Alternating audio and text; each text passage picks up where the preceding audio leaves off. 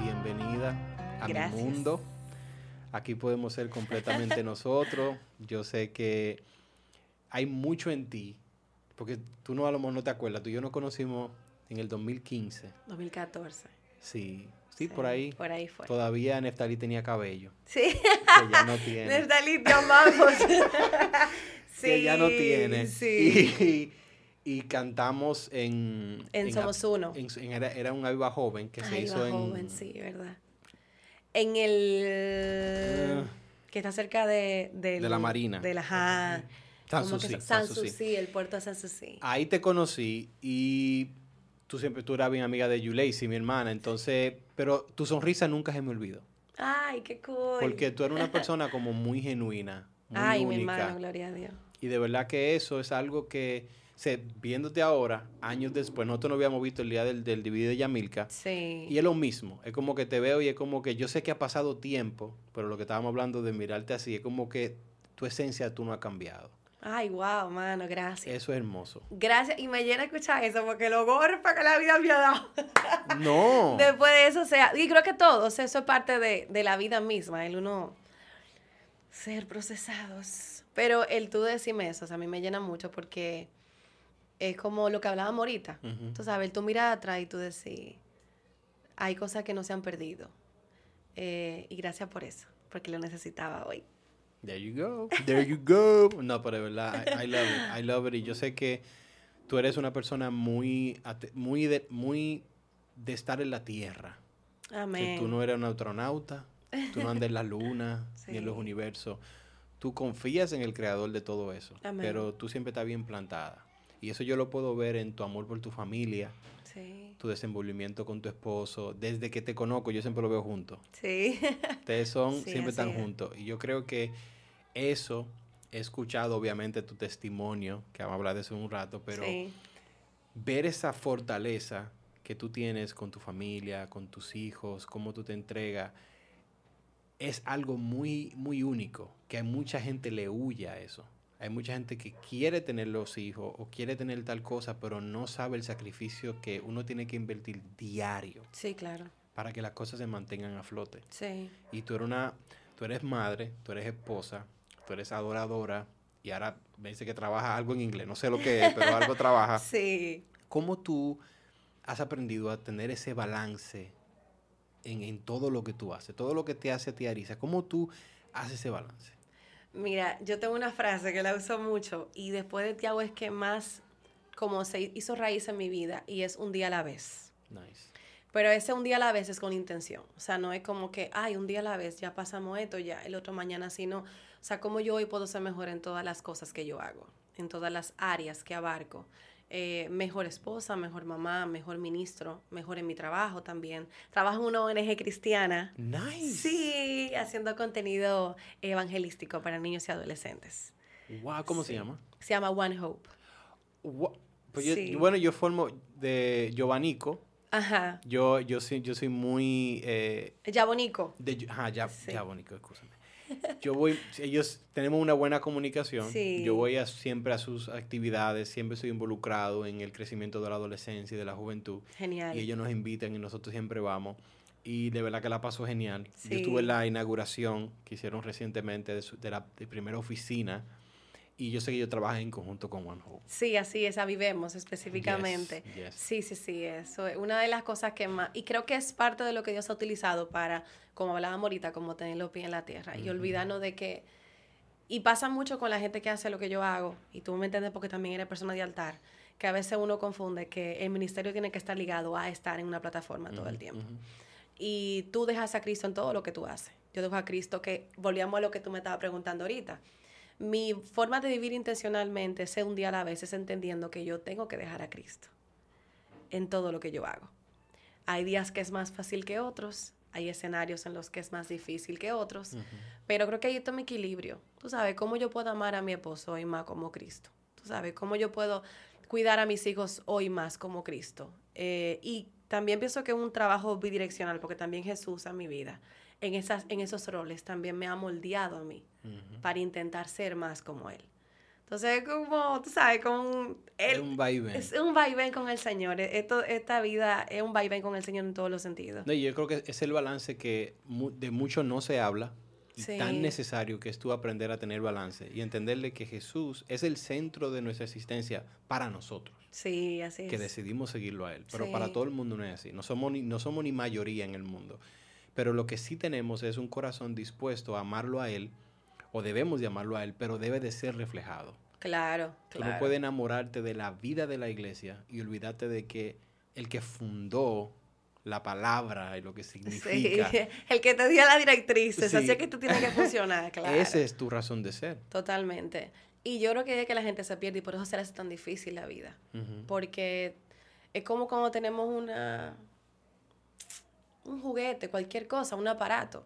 O sea, no podemos entender cómo funciona si no hablamos con el que lo creó, con el que lo diseñó. El diseñador de las cosas sabe cómo funciona. Entonces, tú no puedes pretender que tú vas a ser bueno en, lo que sea que tú hagas. Vamos a poner tú como pastor, tú como esposo, como papá. O sea, ¿cómo voy a ser bueno en esas áreas si yo no acudo al que me puede dar la luz de cómo hacerlo bien? Eh, nosotros como seres humanos estamos llenos de nosotros mismos. El ego no... no el, exacto. Tú tienes que todos los días morir a ti. Y para tú poder crucificar tu carne, tú tienes que tener una razón para crucificarla. Esa razón es cuál? Ser más como Jesús. Por eso la gente que no tiene a Cristo no lo entiende tan fácilmente como uno. Y se le hace más difícil. Porque no tienen como esa razón que uno tiene. Yo tengo hoy que ser mejor. ¿Por qué? Porque hay un Jesús que en una cruz se dio por completo por, para hacerme, hacer un acceso para mi persona hacia el Padre. Entonces es una razón de demasiado peso para yo intencionalmente buscar ser mejor en todo lo que yo hago. Entonces, quizá por eso es que la gente del mundo no entiende mucho cuando tú dices, no, yo me voy a, yo voy a priorizar en mi esposo por encima de eh, salir con mis amigas, por ejemplo. Sí, sí. Porque no le entiende, no entiende lo que representa para mi vida, para mi relación con Dios, para mis hijos, que mi matrimonio funcione. Obviamente, no es que yo voy a dejar de salir con mis amigas por eso, sino como... Tú pero tiene sentido, porque a veces uno, uno pasa por etapas, ¿verdad?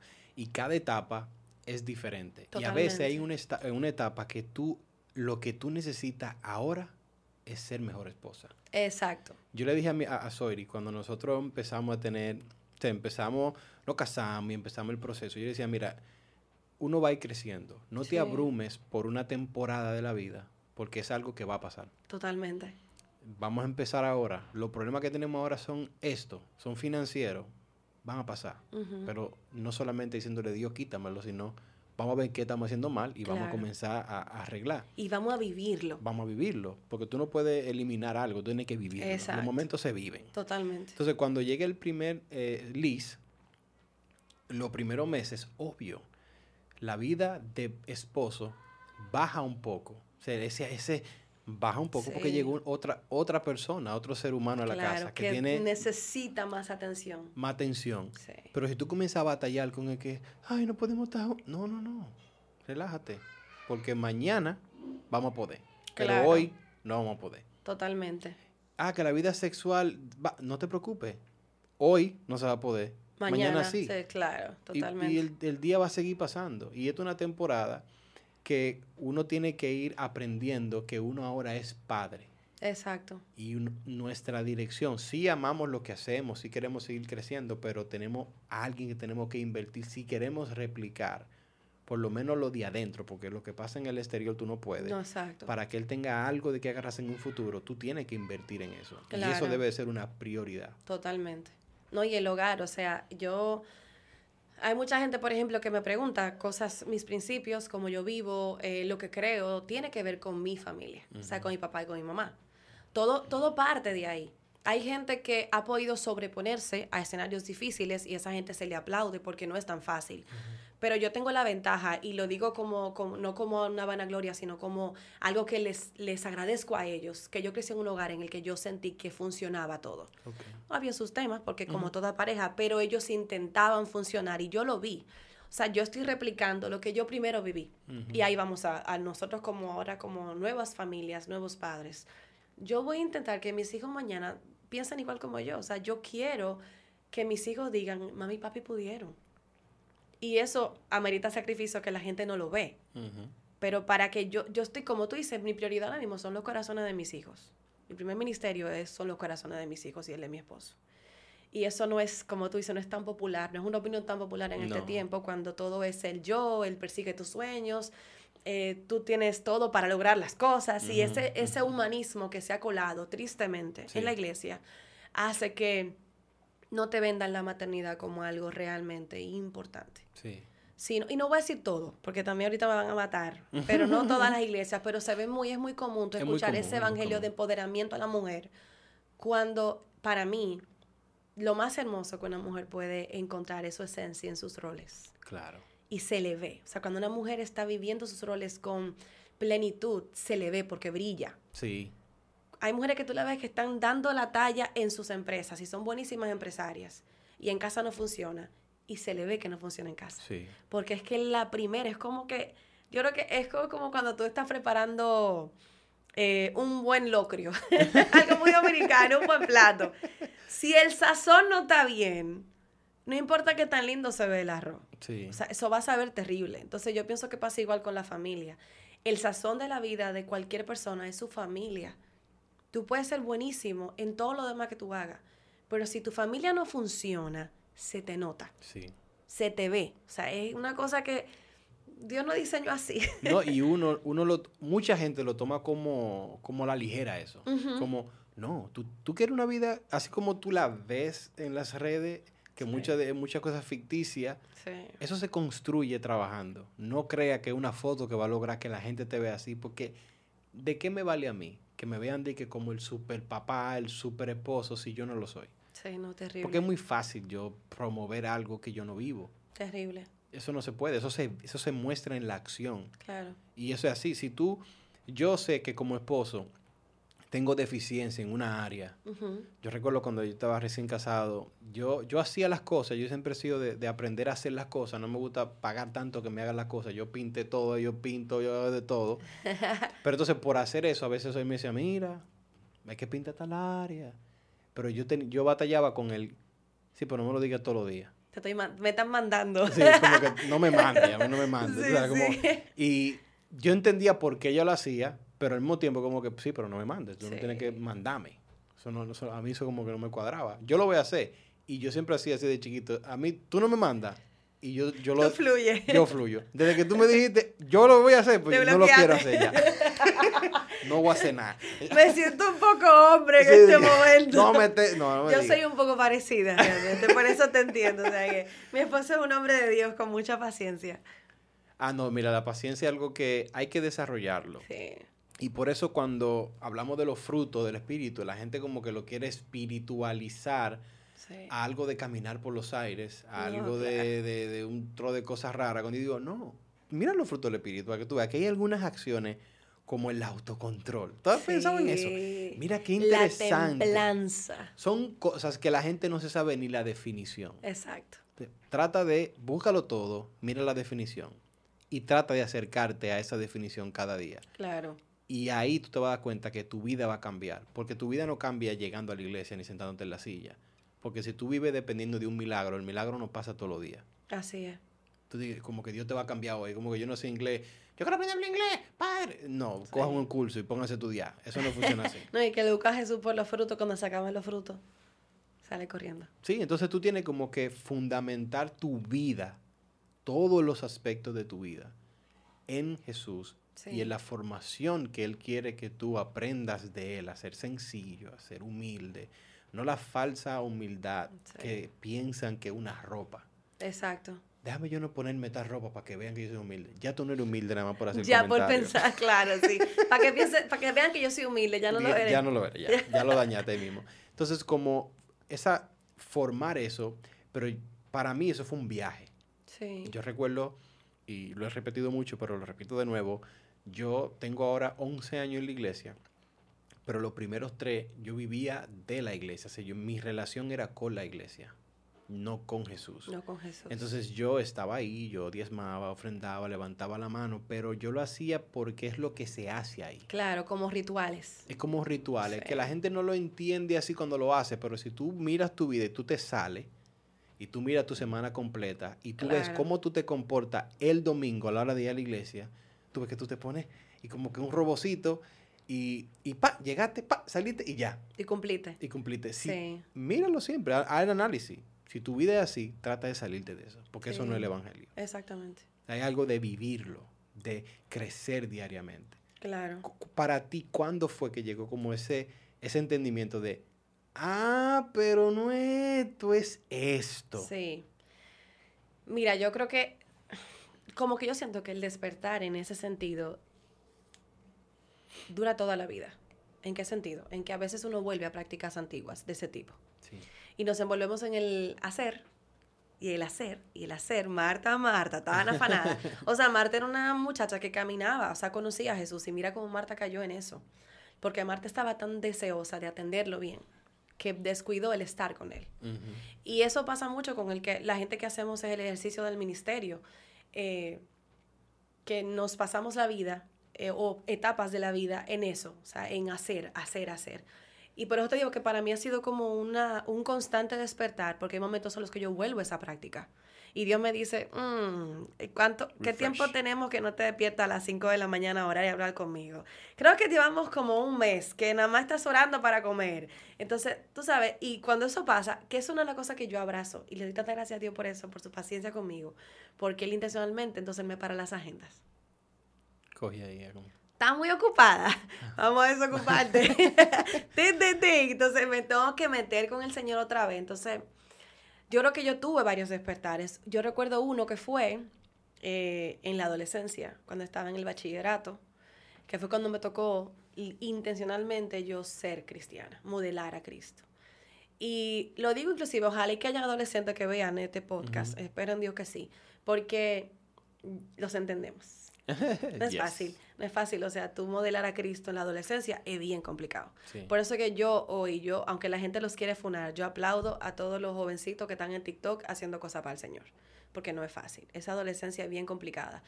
Eh, y entonces, por ejemplo, yo, intencionalmente, yo, aunque me tocó no tener muchos amigos en el bachillerato, eh, me tocó quizás no ir ser invitada a todos los coros que hacían pero yo viví para Cristo. Y yo lo puedo decir como con ese orgullo, como me guardé para el Señor. En mi adolescencia yo puedo decir que yo mira atrás y digo, como hablábamos ahorita de la fotico, digo, Arisita, ¿cuánto pasaste?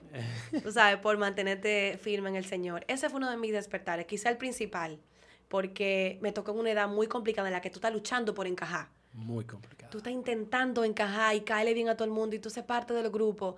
Y ahí fue que yo tuve que decir, no, es que y, y mira que voy a decir una cosa que yo lo que nunca le he dicho. Y eso me pasó porque fui a una fiesta. Yo fui a un party. sí, el primer party que yo fui, papi, te quiero, papi. Ay, viva. Pero bueno, ahora se me enteró mi papá de esto.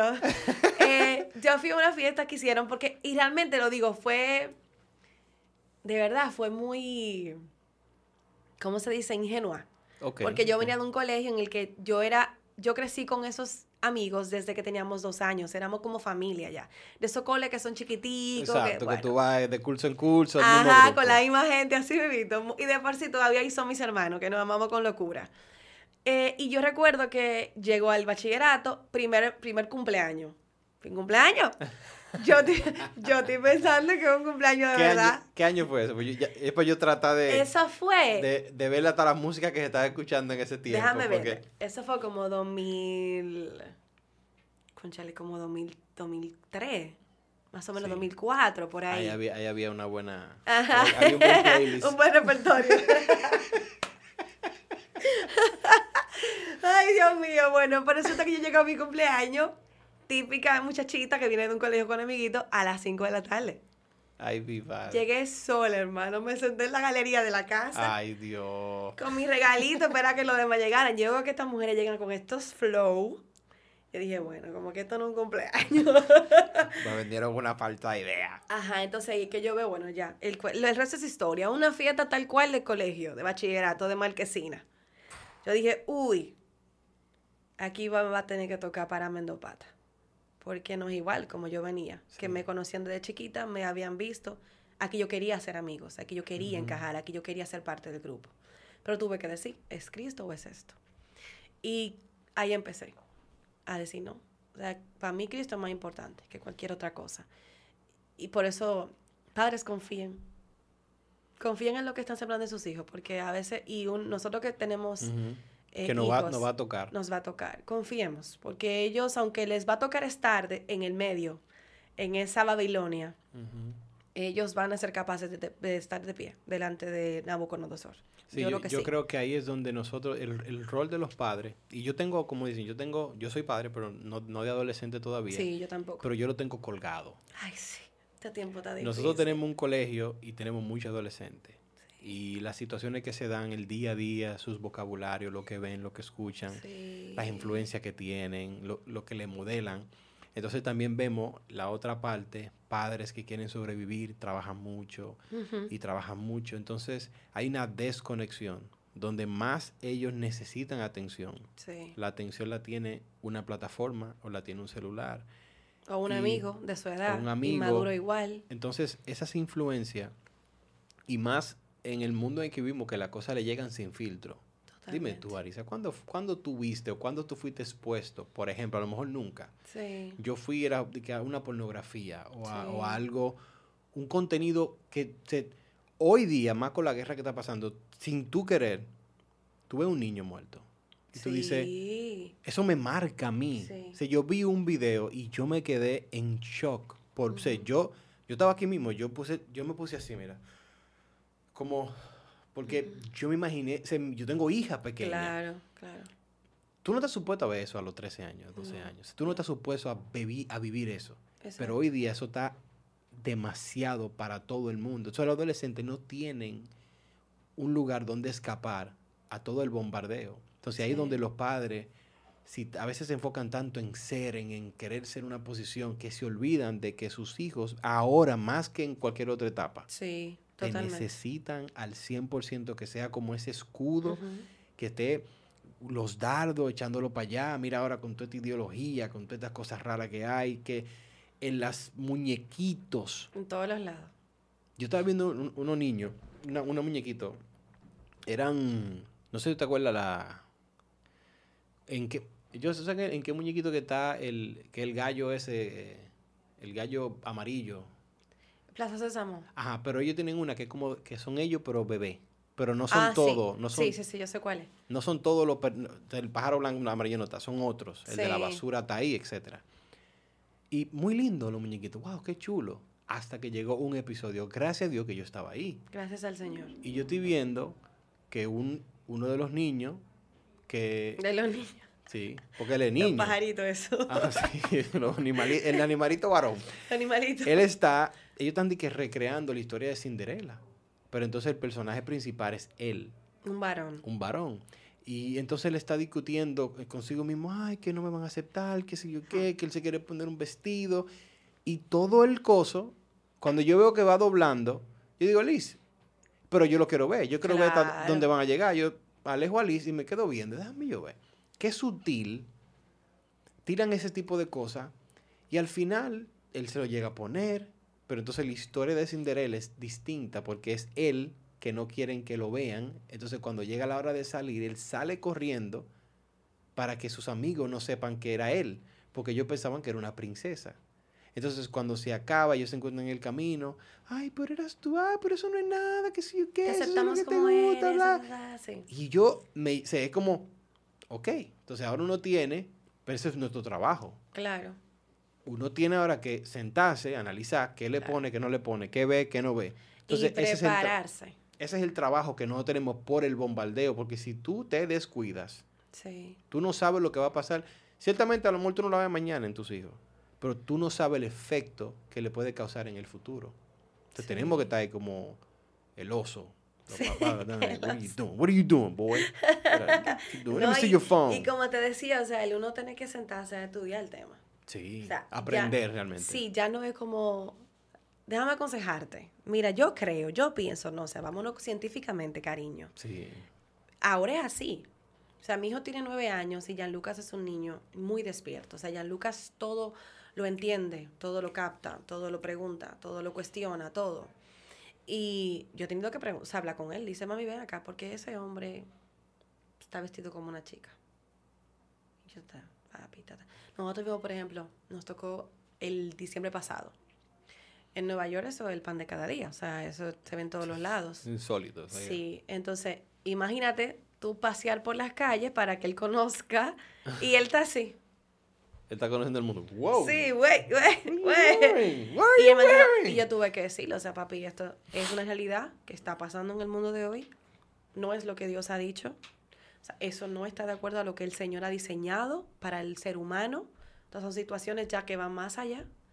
Eh, para que no te muten este espacio. No, no, es fine. ah, ok, no, porque yo sé, ahorita te lo quieren tumbar. porque no importa. Sí, yo no le paro eso. Bueno, son trastornos, o sea, son realidades que se han querido eh, normalizar, pero son realidades que están, es más, están así que no te hablan de la destransición. No. O sea, no quieren hablar de ese tema. Gracias a Dios, y esa es la cosa que yo aplaudo de TikTok en este tiempo, que la gente está hablándolo. O sea, ya hay chicas y chicos que están diciendo, yo vengo de ahí, de aquí fui sacado, pero mira las secuelas que esto me ha dejado. Claro, que esa es la parte que no... No quieren hablarlo, ah, qué lindo te lo venden, lo, te aceptamos como eres, pero en qué momento le dijeron, mira, el tú hacer esto no te hace bien.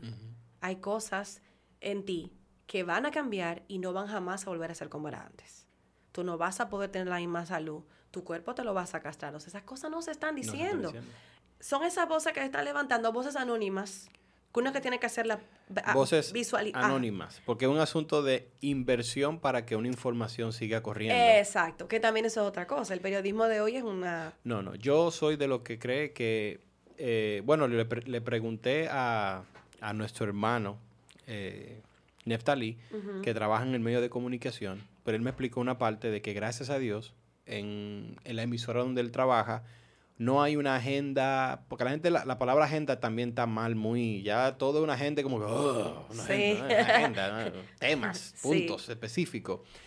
Pero él me dice que no, que no ha sido presionado a no o sí decir cosas que hasta el sol de hoy sigue siendo libre. Pero eso no es la realidad en todos los círculos. Así es. Hay círculos donde si el dueño dice que es rojo, es rojo. Yo trabajo en un medio de comunicación así. Eso es difícil. Y eso, o sea, es una realidad que, que existe. O sea, sí hay lugares que te dicen a ti, mira, en este lugar somos del escogido. No se puede celebrar a las águilas por una cosa así tontería.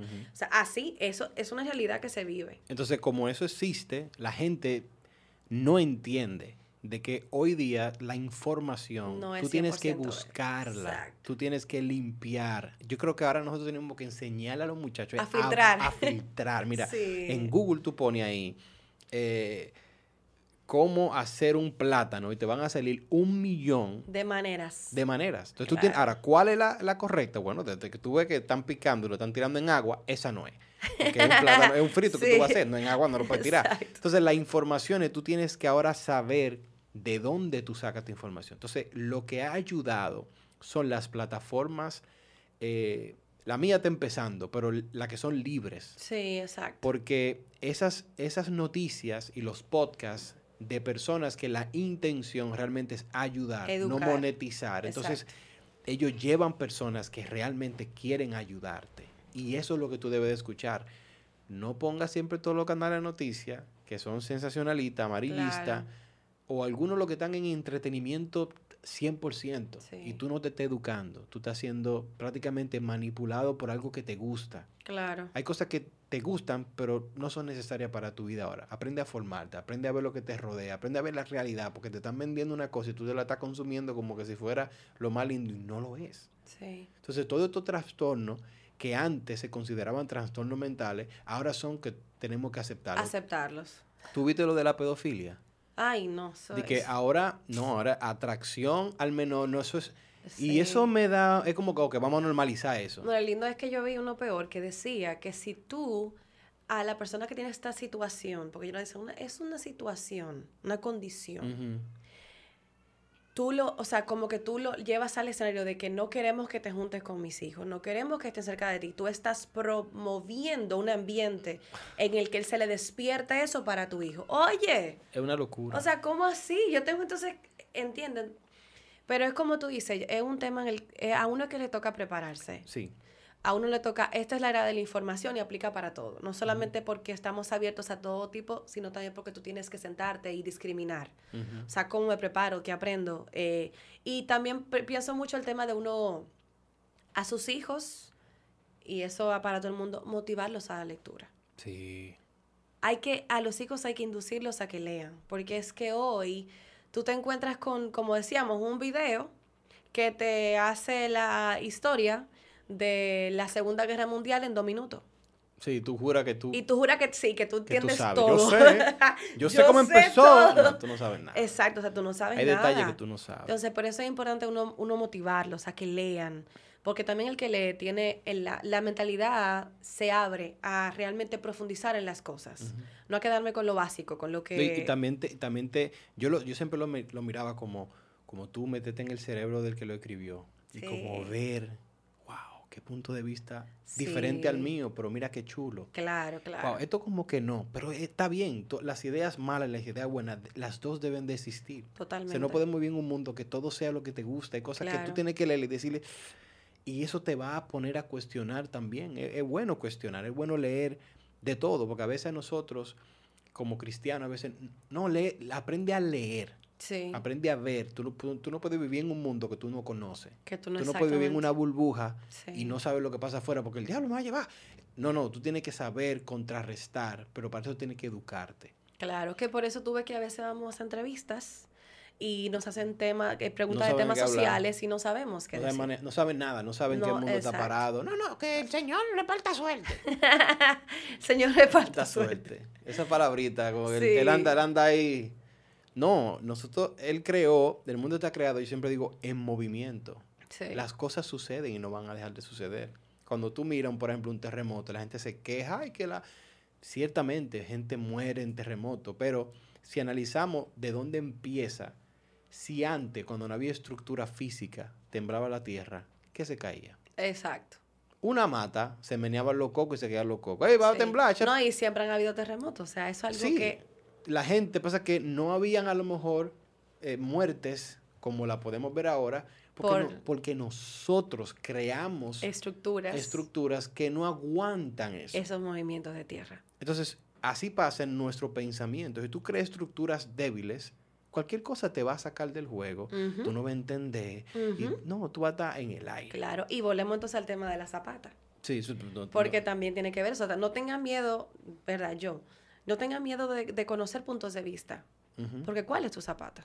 cuando tú estás firme, cuando tus raíces son profundas, tú puedes escuchar lo que la gente tiene que decir, pero tú tienes tu base, tú tienes tu conocimiento, tú sabes cómo te has formado, sabes, ¿verdad?, eh, dónde está cimentada tu verdad, que es en Cristo. Igualmente pasa en casa, o sea, tus hijos tienen que conocer el mundo, pero eh, que sus raíces estén en Cristo siempre. Y eso va a permitir que aunque estén en un mundo tan valiente, en un mundo lleno de situaciones que tú no quieres que estén ocurriendo, porque uno no quiere, eh, estábamos relajando en estos días, que no, vamos a tener a que los hijos casar en comunidad como antes.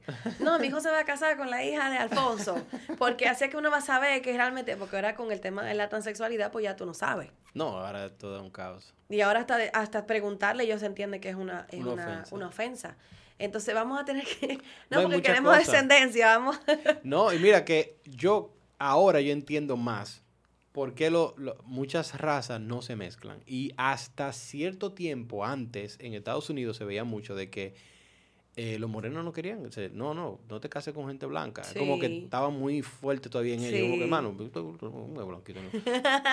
Pero era también como no, vamos a dejar lo que somos. Sí, es que hay muchas cosas, ahí está la raíz, la Pero cultura. Ahí y yo lo, yo lo puedo entender hasta cierto punto. Ahora, obviamente, somos multirraciales, nosotros dominicanas de por sí somos multirraciales de por sí, pero no fue por opción, ¿eh? Nosotros no. Aquí llegaron un grupo hay que llegar un grupo de gente y, sí, no. y empezaron la colonización y nos dieron, no teníamos otra opción. Aquí estamos ligados. Aquí estamos ligados porque sí. Mira, pues mírate a ti, mira, ¿quién diría que somos, somos dominicanos, los dos? Pero cuando tú ven, por ejemplo, los chinos, es, muy difícil que tú lo veas, que se case, a no ser que esté fuera de China. Está fuera de China y fuera de China y a lo mejor se mezcló. Sí, también. Se mezcló con la cultura donde llegó y ya. Estudió en una universidad de otro país, comenzó como a abrirse. Pero normalmente entre ellos, por eso es una raza muy pura. Por eso hasta el solo, una persona se casa con un chino y es 100, casi 100% que los cabellos y los ojitos van a ser chinos. sí, sí, sí. Porque es muy difícil, porque cuando no están tan mezclados. Claro. Pero ahora donde la diversidad de pensamiento, diversidad de cultura, sí enriquece tu vida, por ejemplo, yo he visto parejas de que un, blanquito con una dominicana, pero una dominicana dominicana, no de que, se escriba allá, no, no una dominicana. Entonces, tú ves que le hace la comida dominicana y él está intentando los sabores. Eso se ve lindo, pero también tiene sus complicaciones, porque no piensan igual. No, totalmente. y es una realidad. Y también, no solo que no piensan, que no, o sea, la, ¿cómo se dice? Intrínseco, no sé cómo decirlo, pero la forma en cómo viven, cómo ven la vida, cómo reaccionan a las cosas, no es igual. No igual. Pero para nada. Yo, yo tengo amigos que, dicen, no, que los dominicanos son, les encanta estar abrazando y tal, que sé yo cuánto. Y yo, nosotros somos así. Los dominicanos son una fiesta de, todo. Juntarse a tomarse un café. Ya aquí se pone música, vamos un party de una vez. Pero el, eh, por ejemplo, el americano es un poquito más metódico. Él respeta más el tiempo el dominicano llega a tu casa. Yo tengo una amiga argentina que me río tanto porque ella me dice amiga, ella se casó con un dominicano, me dice amiga, eh, la familia de mi esposo, yo le invito a almorzar y llegan a la una de la tarde y todavía a las diez ellos no se han ido. Digo yo, sí, son dominicanos. Los dominicanos somos, o sea, somos así, somos muy apegados. Eso choca mucho con los gringos, choca mucho con los argentinos también, según lo que he escuchado, porque ellos son más de respetar los horarios, de que esa hora no se visita gente. Entonces, hasta ahí no se da cuenta de lo importante que es tú tener eso en cuenta. Entonces, hay cosas que tú dirías, ok, me mezclo, no me mezclo. Hay personas que optan por, no, yo solamente me caso con gente de mi raza. Yo te lo respeto, realmente cada quien entiende por qué lo hace. Y es como dijo Denzel Washington en una película, él dice, como un director eh, blanco va a hacer una película que narre la historia de un, de un afroamericano de Estados Unidos. Dice él, es imposible, que él sepa cómo suena la, la, tenaza, la, ¿cómo se llama? Lo, donde se aplatan la, plancha. La plancha, cuando tú se la pones a un cabello. Se, me encantó el video por la referencia que él está haciendo de él no va a saber cómo suena eso. Si, yo quiero hacer una película que hable de mi cultura, tiene que ser una persona que haya vivido eso. Y eso es algo que se, se queda en tu ADN. hay cosas del dominicano que no, tú no, es difícil tú sacártela. Sí. ¿Verdad? Entonces... Lo orgulloso que somos, que hablamos durísimo. No, entonces, que nosotros no damos conocer donde sea. Sí. Entonces, se hace tan difícil, y esto es algo que yo he tratado de, lo, lo llevo a mensajes de, tenemos que aprender de que Jesús no es dominicano. Exacto. Y wow. que Él no hace la cosa como tú la estás pensando. Tú tienes que conocer la cultura de él. Del reino de Dios. Y tú entrar en esa cultura. Y tú vas a tener que manejarte. tú no puedes andar en la calle como tú andas, tú no puedes hacer las cosas que tú haces. Y yo creo que son las, cosas más sencillas que moldean el carácter de uno. Yo estaba hablando con varios amigos. Yo que yo se le dije, tú vas a Priceman. A mí me quilla encontrar un carro. Un carrito de cosas. Un carrito en el donde yo voy a parquear. Pero alguien lo dejó ahí que no lo quiso llevar. Que no lo quiso llevar. Porque lo usó y después que lo usó, lo soltó. Yo, yo estoy que yo lo, eso es parte de la, de la aventura de ir al supermercado. Yo voy y lo llevo. Son pequeñas cosas que te hacen más cristiano que otros, no, pero en tu mente hacen un trabajo de tú tienes que tratar todos los días de hacer lo que tú sabes que tienes que hacer. Claro. No lo que la cultura, que todo el dominicano lo deja tirado. Sí, pero eso no importa. Tú, no, tú no puedes vivir por esa definición. Tú tienes que buscar algo que sea diferente. En cualquier área, cualquier cosita sencilla, busca la manera de hacerlo. Porque te va a costar. Claro. Se tratar de, vivir la vida de Jesús mm. te va a costar. Y tú sabes que, que si uno realmente, si uno pensara así, como tú lo estás planteando, que de verdad me encanta. O sea, realmente la cultura de nosotros es la cultura del reino, o sea, es la cultura del cielo. Que, o sea, como, el, el, papá, que ¿verdad? Que diseñó esto, cómo él nos quiere ver comportarnos, qué es lo, lo, que él espera. Yo creo que si todos cambiáramos ese chip, yo no soy, o sea, yo soy dominicano, que porque me tocó, pero yo soy hija de Dios cómo yo debo de manejarme como hija de Dios en cualquier lugar en el que yo me tope. Hablábamos ahorita de los roles, pero también tenemos que ver con en el lugar en el que yo me encuentro, el trabajo que desempeño, con la gente con la que yo me muevo. La vida fuera distinta. Y, la gente quisiera conocer el Jesús que nosotros predicamos si nosotros intencionalmente persiguiéramos comportarnos con la cultura del reino realmente. Sí, pero la cultura dominicana, igual en todos los países. En todos los países. Por ejemplo, yo estaba en Colombia. Tú has ido a Colombia. Sí. Yo he ido a Colombia. Cuando tú hablas de colombiano, si tú mencionas la palabra soccer, ellos te entienden. Viven esa pasión. Pero esa cultura es tan... Esa emoción ellos la cargan. Que así como a nosotros se nos pasa nuestro dominicanismo a la iglesia, a ellos se le pasa eso a su iglesia y por eso son, cuando hay, hay que celebrar, tú ves que celebran como cuando si alguien mete un gol. Porque está en su ADN. Está en su ADN. Y es como que, porque eso es lo que son. Ahora, ¿cuál es la diferencia? Que esta se ve más linda cuando tú lo haces dentro de la iglesia. Si tú celebrar así, wow, mira qué lindo, así como celebran afuera, celebran aquí. Entonces ellos esa parte a lo mejor no la tienen que moldear ni cambiar porque es hermoso tú celebrar a Jesús con el mismo gozo. Sí. Pero el dominicano no hace eso. No. Porque por cultura la iglesia tú no te... No, no, no. Yo prefiero que tú me traigas 30 sillas a que tú me demuestres una pasión por Jesús, como tú vas al play, cuando gana el Licey, cuando tú te ves en la grada, ahí no te da vergüenza. Hmm. Pero en el trabajo te da vergüenza. Sí en tu casa te da vergüenza, con tu familia te da vergüenza, pero ahí no. Porque nosotros no hacemos los cambios donde amerita hacer los cambios. Como que aquí sí, aquí no. Tienes que aprender a ser libre. Sí, no, y también el valor de Jesús en tu vida. Yo me voy ahí. O sea, yo creo que cuando tú has realmente conocido a Jesús, no conocer de Jesús, que es distinto. Sí, muy distinto. Conocer a Jesús tú sentir, o sea, tú tratar, porque obviamente no es igual, tú tratar de pensar en él como hijo. el hijo de Dios se colocó en el lugar que era mío. Cuando tú te pones a pensar en eso, para mí es como combustible en la vida, para poder vivir, o sea, de esa manera. No se me da siempre, porque ahorita dicen, ah, Arisa, yo la vi un día que hizo un pique en un lugar. Sí, seguro me han visto. Hago piques. Sí, que somos sí, humanos. Exacto. Pero creo que tiene que ver con eso. Directamente, es, para mí está atado. La forma como hoy ves tiene que ver en cuánto conoces a Cristo. Cuánto el Espíritu Santo de Dios ha trabajado en ti. Cuánto ha moldeado. Cuánto, ha, cuánto de ti ha muerto. Mm, y yo, yo en esto decía, Dios mío, yo una tipa que romantizo la vida, yo romantizo todo. Yo romantizo hasta un café en la mañana que me estoy tomando, sí, porque yo una música de Dios ahí, toda adoración. Todo un diario, todo un diario. Todo, Querido diario. Good morning, y yo con mi cafecito y musiquita ahí, la, como es la última que de Elevation, que es muy chula. Oh, my eh, God. Eh, Daniel is, I gotta bring you down. ¿Sabes cuál Yeah, And he will testify. He the esa, ya, ya. Bueno, esa. Hermosa. Ya tú sabes, yo hay güey en la mañana, qué chulo. Y tú dices, ¿se puede romantizar realmente la vida de fe? Así como tú puedes romantizar una historia en Instagram, no. Morir a ti, para mí, es lo más duro que hay. Sí. Yo este año he hecho un duelo por morir a mí. O sea, de yo llorarlo y decir, Señor, ¿qué es esto?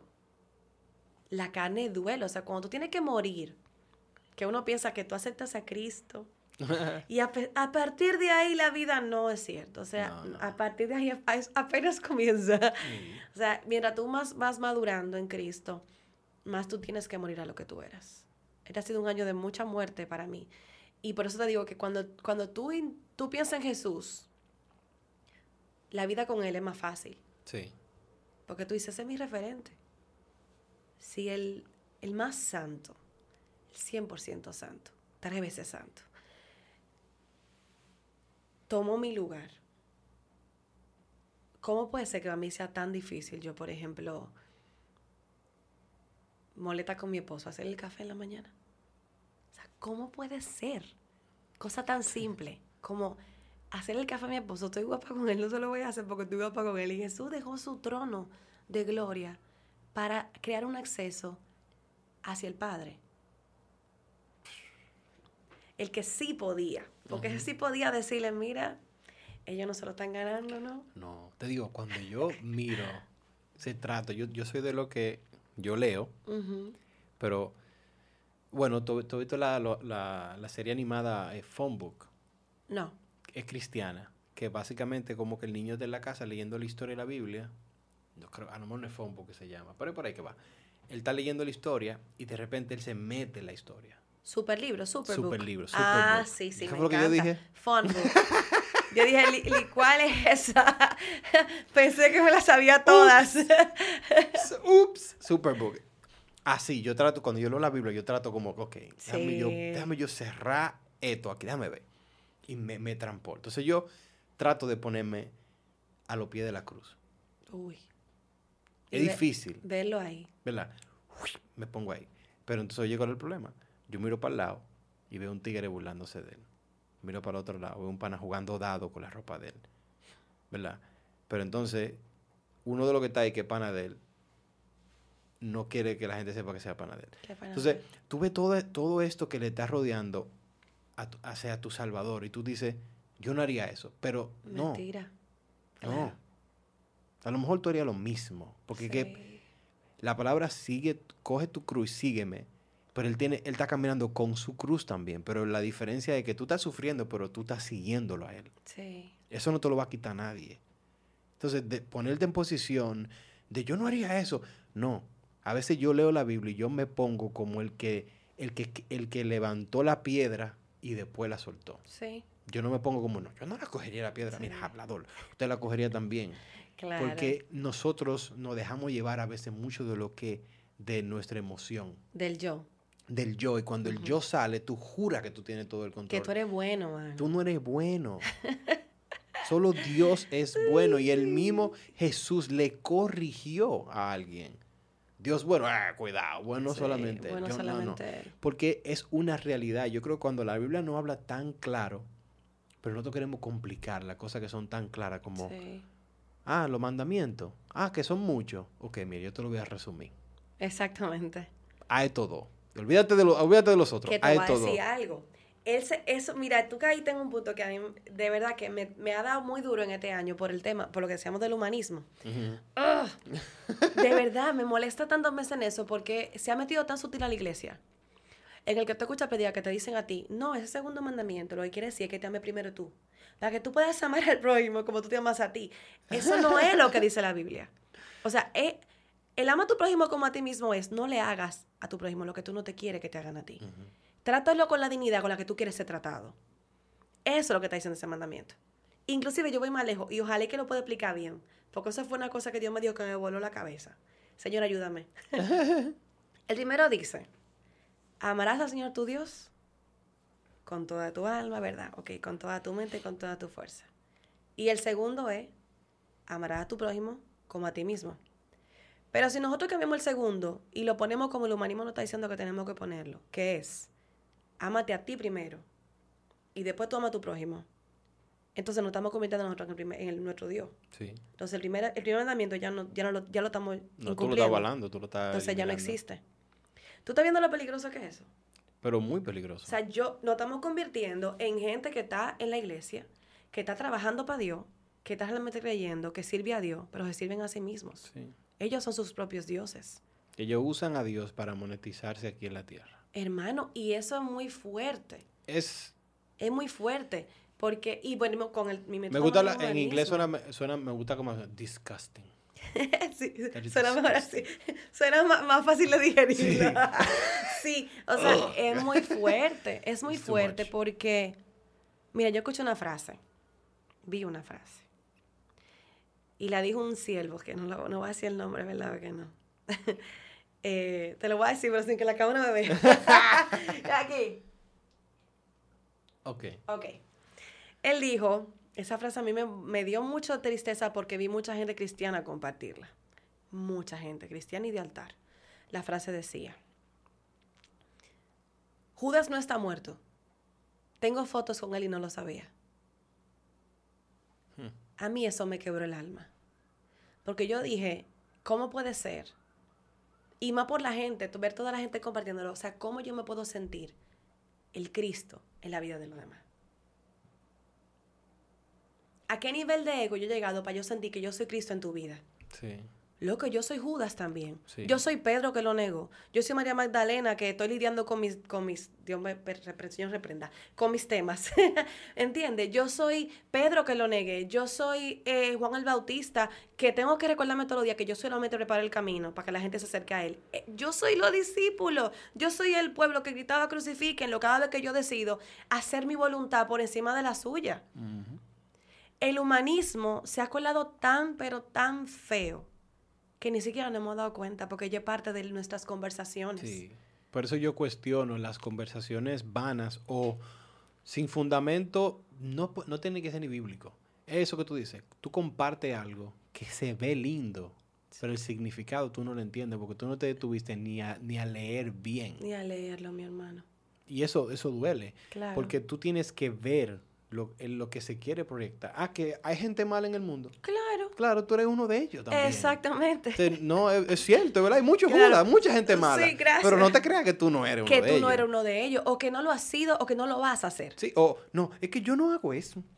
Yo no cometo esto, está bien, pero algo tú haces. porque tú, nosotros siempre somos pecadores. Yo siempre trato de caminar como nosotros todos pecamos todos los días. Claro. Ahora, que algunos pecados aquí en la tierra tienen eh, consecuencias diferentes, cierto, si tú matas a una gente, tú vas preso, o te matan a lo mejor en el, mismo forcejeo. Si tú robas esto, pero hay muchas cosas internas que tú piensas, dices, que nadie sabe, y tú sigues estando en el mismo lodo y necesitas a Jesús todos los todos días. los días, todos los días. Hermano, cada segundo. Sí, entonces caminar entendiendo que tú no lo necesitas es el peor error que tú puedes hacer. Sí. Si yo soy pro, vive tu vida, es verdad tú vas a cometer errores. Los discípulos cometieron errores. Lo que pasa es que nosotros lo vemos por el lente de que ya la historia está completa. Exacto. Pero ellos lo estaban viviendo. Yo, yo no me puedo imaginar a, a Pedro negándolo y después Jesús viene y le hace un desayuno. Sí. Su primer encuentro como que... Y entonces le cambia la pregunta. ¿Tú me amas? ¿Tú me amas? Pero fue él mismo que le dijo, no, yo no lo conozco. Pero te habla como él, no, yo no lo conozco. Nosotros hacemos eso, sutil o no sutil, intencional o no intencional, pero no te pintes como el protagonista de la película, porque el protagonista sigue siendo Jesús. Ay, sí. Hasta lo bueno tuyo tiene que ver con él. Sí, es que tú no puedes... No, tú no, exactamente. ahora, que estamos aquí para ayudar a la gente, que hay cosas técnicas, hay cosas prácticas, como la disciplina. Sí. Cosas que tú puedes, que tú puedes ayudar a otros. Porque yo soy, me gusta cuidarme. Yo trato de, si te veo, te voy a decir, tú, tú bebes vitamina, tú estás comiendo bien, te estás, estás, ejercitándote. Yo quiero que tú estés bien. Claro. Pero eso no significa que soy mejor que tú. No, para nada. No. A lo mejor en una área yo tengo más disciplina que tú o me, o me, me enfoqué en algo que te puede ayudar a ti, pero nunca para yo decir, no, tú no tienes que ser como yo. No, tú tienes que ser como Jesús. Sí. Porque Él es el modelo a seguir. Él es el modelo a seguir. Aquí en la tierra tú puedes hacer muchas cosas, pero tú no puedes eliminar el, el el patrón. Y yo sé, hay muchas personas que nos escucha, que escucha el podcast, no es cristiana. Tengo amigos que escuchan. Nosotros no estamos vendiendo un evangelio de perfección. No, para y esto es una palabra que se, hasta esa palabra hace como ruido. Ah, sí, yo lo sé. No, créelo. Tú puedes seguir a Jesús y mañana tú puedes fallarle. Claro. Eso es parte de la vida y nosotros vivimos. El ser humano vive como estaba con Ricky Hell y que si alguien se mete a mi casa, se mete con mis hijos, se va a ver, se la va a ver conmigo. Sí, claro. Yo ah, ah, que tú como, cristiano, que tú piensas que yo lo primero que voy a hacer cuando lo vea es, te reprendo. No. te reprendo por el pecoso que te lleva. Yo estudié, yo sé defenderme, yo no. Claro, si yo puedo agarrarte, te voy a agarrar. Claro, claro. Que mi intención de que matarte, no, pues yo te voy a agarrar y si te puedo poner en un loque, no te muevas. y te voy a poner a dormir. Porque ese soy yo también.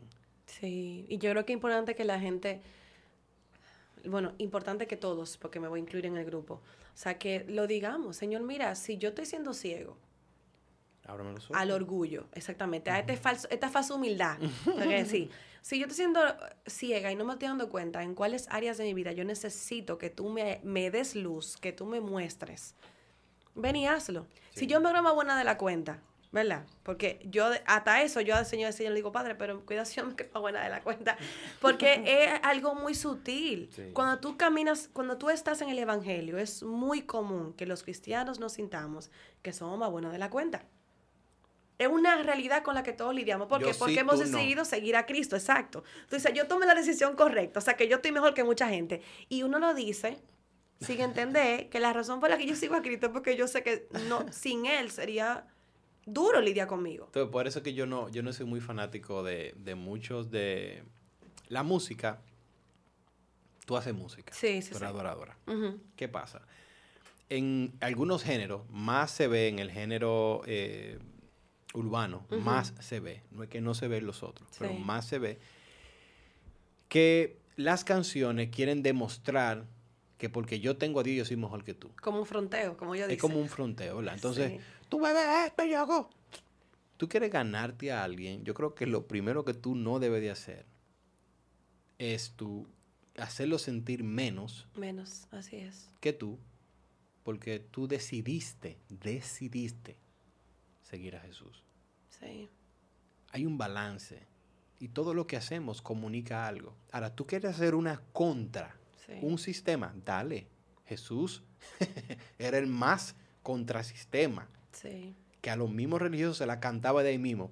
Esa es tu postura, eso tú lo puedes hacer, pero el que hace eso se le nota que está haciendo eso. Sí. Y excelente, síguelo haciendo. Pero hay otros que no están haciendo eso. Es que están llenando sus canciones de un, una falsa, falso ego, como de que yo soy mejor y que ustedes están atrás y que yo estoy adelante. No, mientras más tú lo dices, pero cuando te vas a acostar en tu cama, a lo mejor tú te sientes atrás todavía. porque eso, no, eso es una letra. Que no hay necesidad. El que sabe. No, es una cosa. Pero hay personas que no son cristianas que te pueden hacer una canción cristiana. Sí. Ahora, de que, de que transforme, de que haya algo ahí hasta nadie sabe porque Dios usa lo que sea. Una piedra, usa una gente que no es cristiana y saca una canción y dice, wow, me, me, Yo tengo un amigo que hizo una canción, una cosa, pero una cosa. Porque, Hizo de que arriba a la semana. Después de hacer la canción. Y la canción es bellísima. Y yo me ministraba y digo, wow, Señor. Y después supe que después que esa canción viviendo está en una, vida muy desordenada. O sea, porque que, hay cosas que son muy... Es como cuando la palabra dice que llueve para todo el mundo. hay cosas que nosotros todos estamos en el, la misma, en el mismo mundo, en el mismo universo, y tus decisiones van a moldear lo que tú eres. Sí. Pero poner letra a papel, si tú copias y pegas, y tú buscas y analizas, tú puedes hacer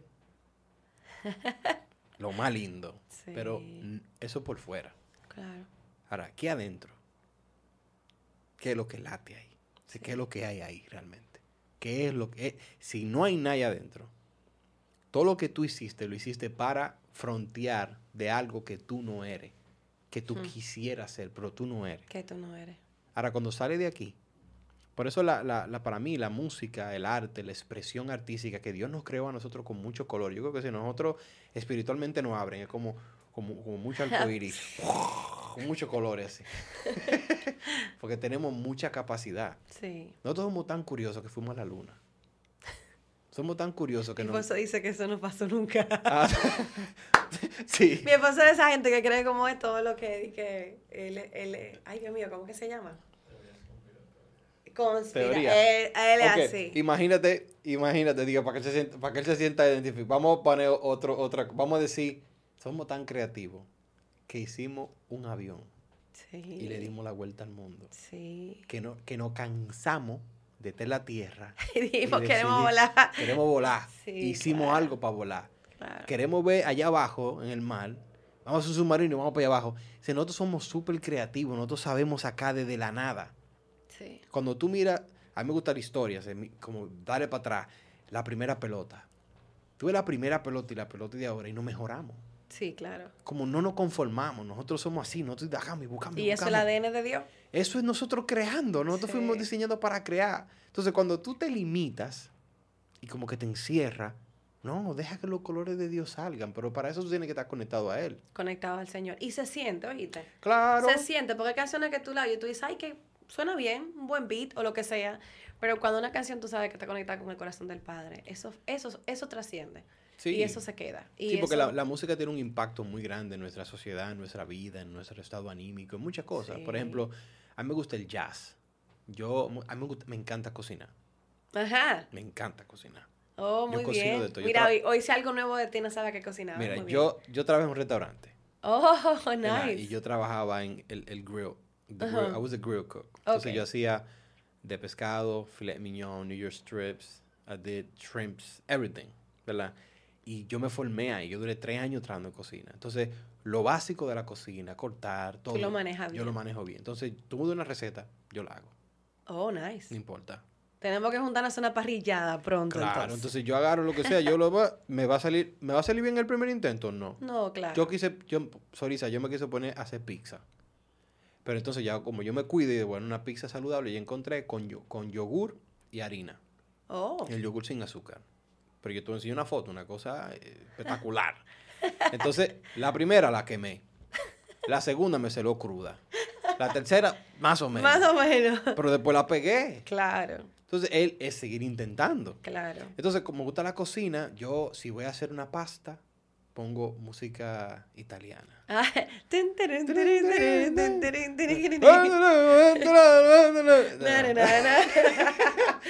si es, por ejemplo, comida, taco, pongo música. Una ranchera. No, es como buscando que mi, mi ánimo, como que esté con eso, como buscando la manera, porque me encanta, como que me encanta ser así. Y yo a mis hijas la pongo, la pongo, venga, sube, mueve la cosa. Porque esos son momentos donde tú puedes ser tú y tú eres libre y la música influye mucho en eso. Entonces, cuando tú haces música, tu música debe de hablar de tu carácter, de tus principios, de todo lo que tú eres, pero también de los colores que tú tienes dentro. Sí. Yo estaba hablando con Yamilka, ella me dice que ella que al principio se sentía mal, que ella decía que ya no, no, o sea, que no escribía sus canciones y que las canciones que ella escribía como que no le gustaban.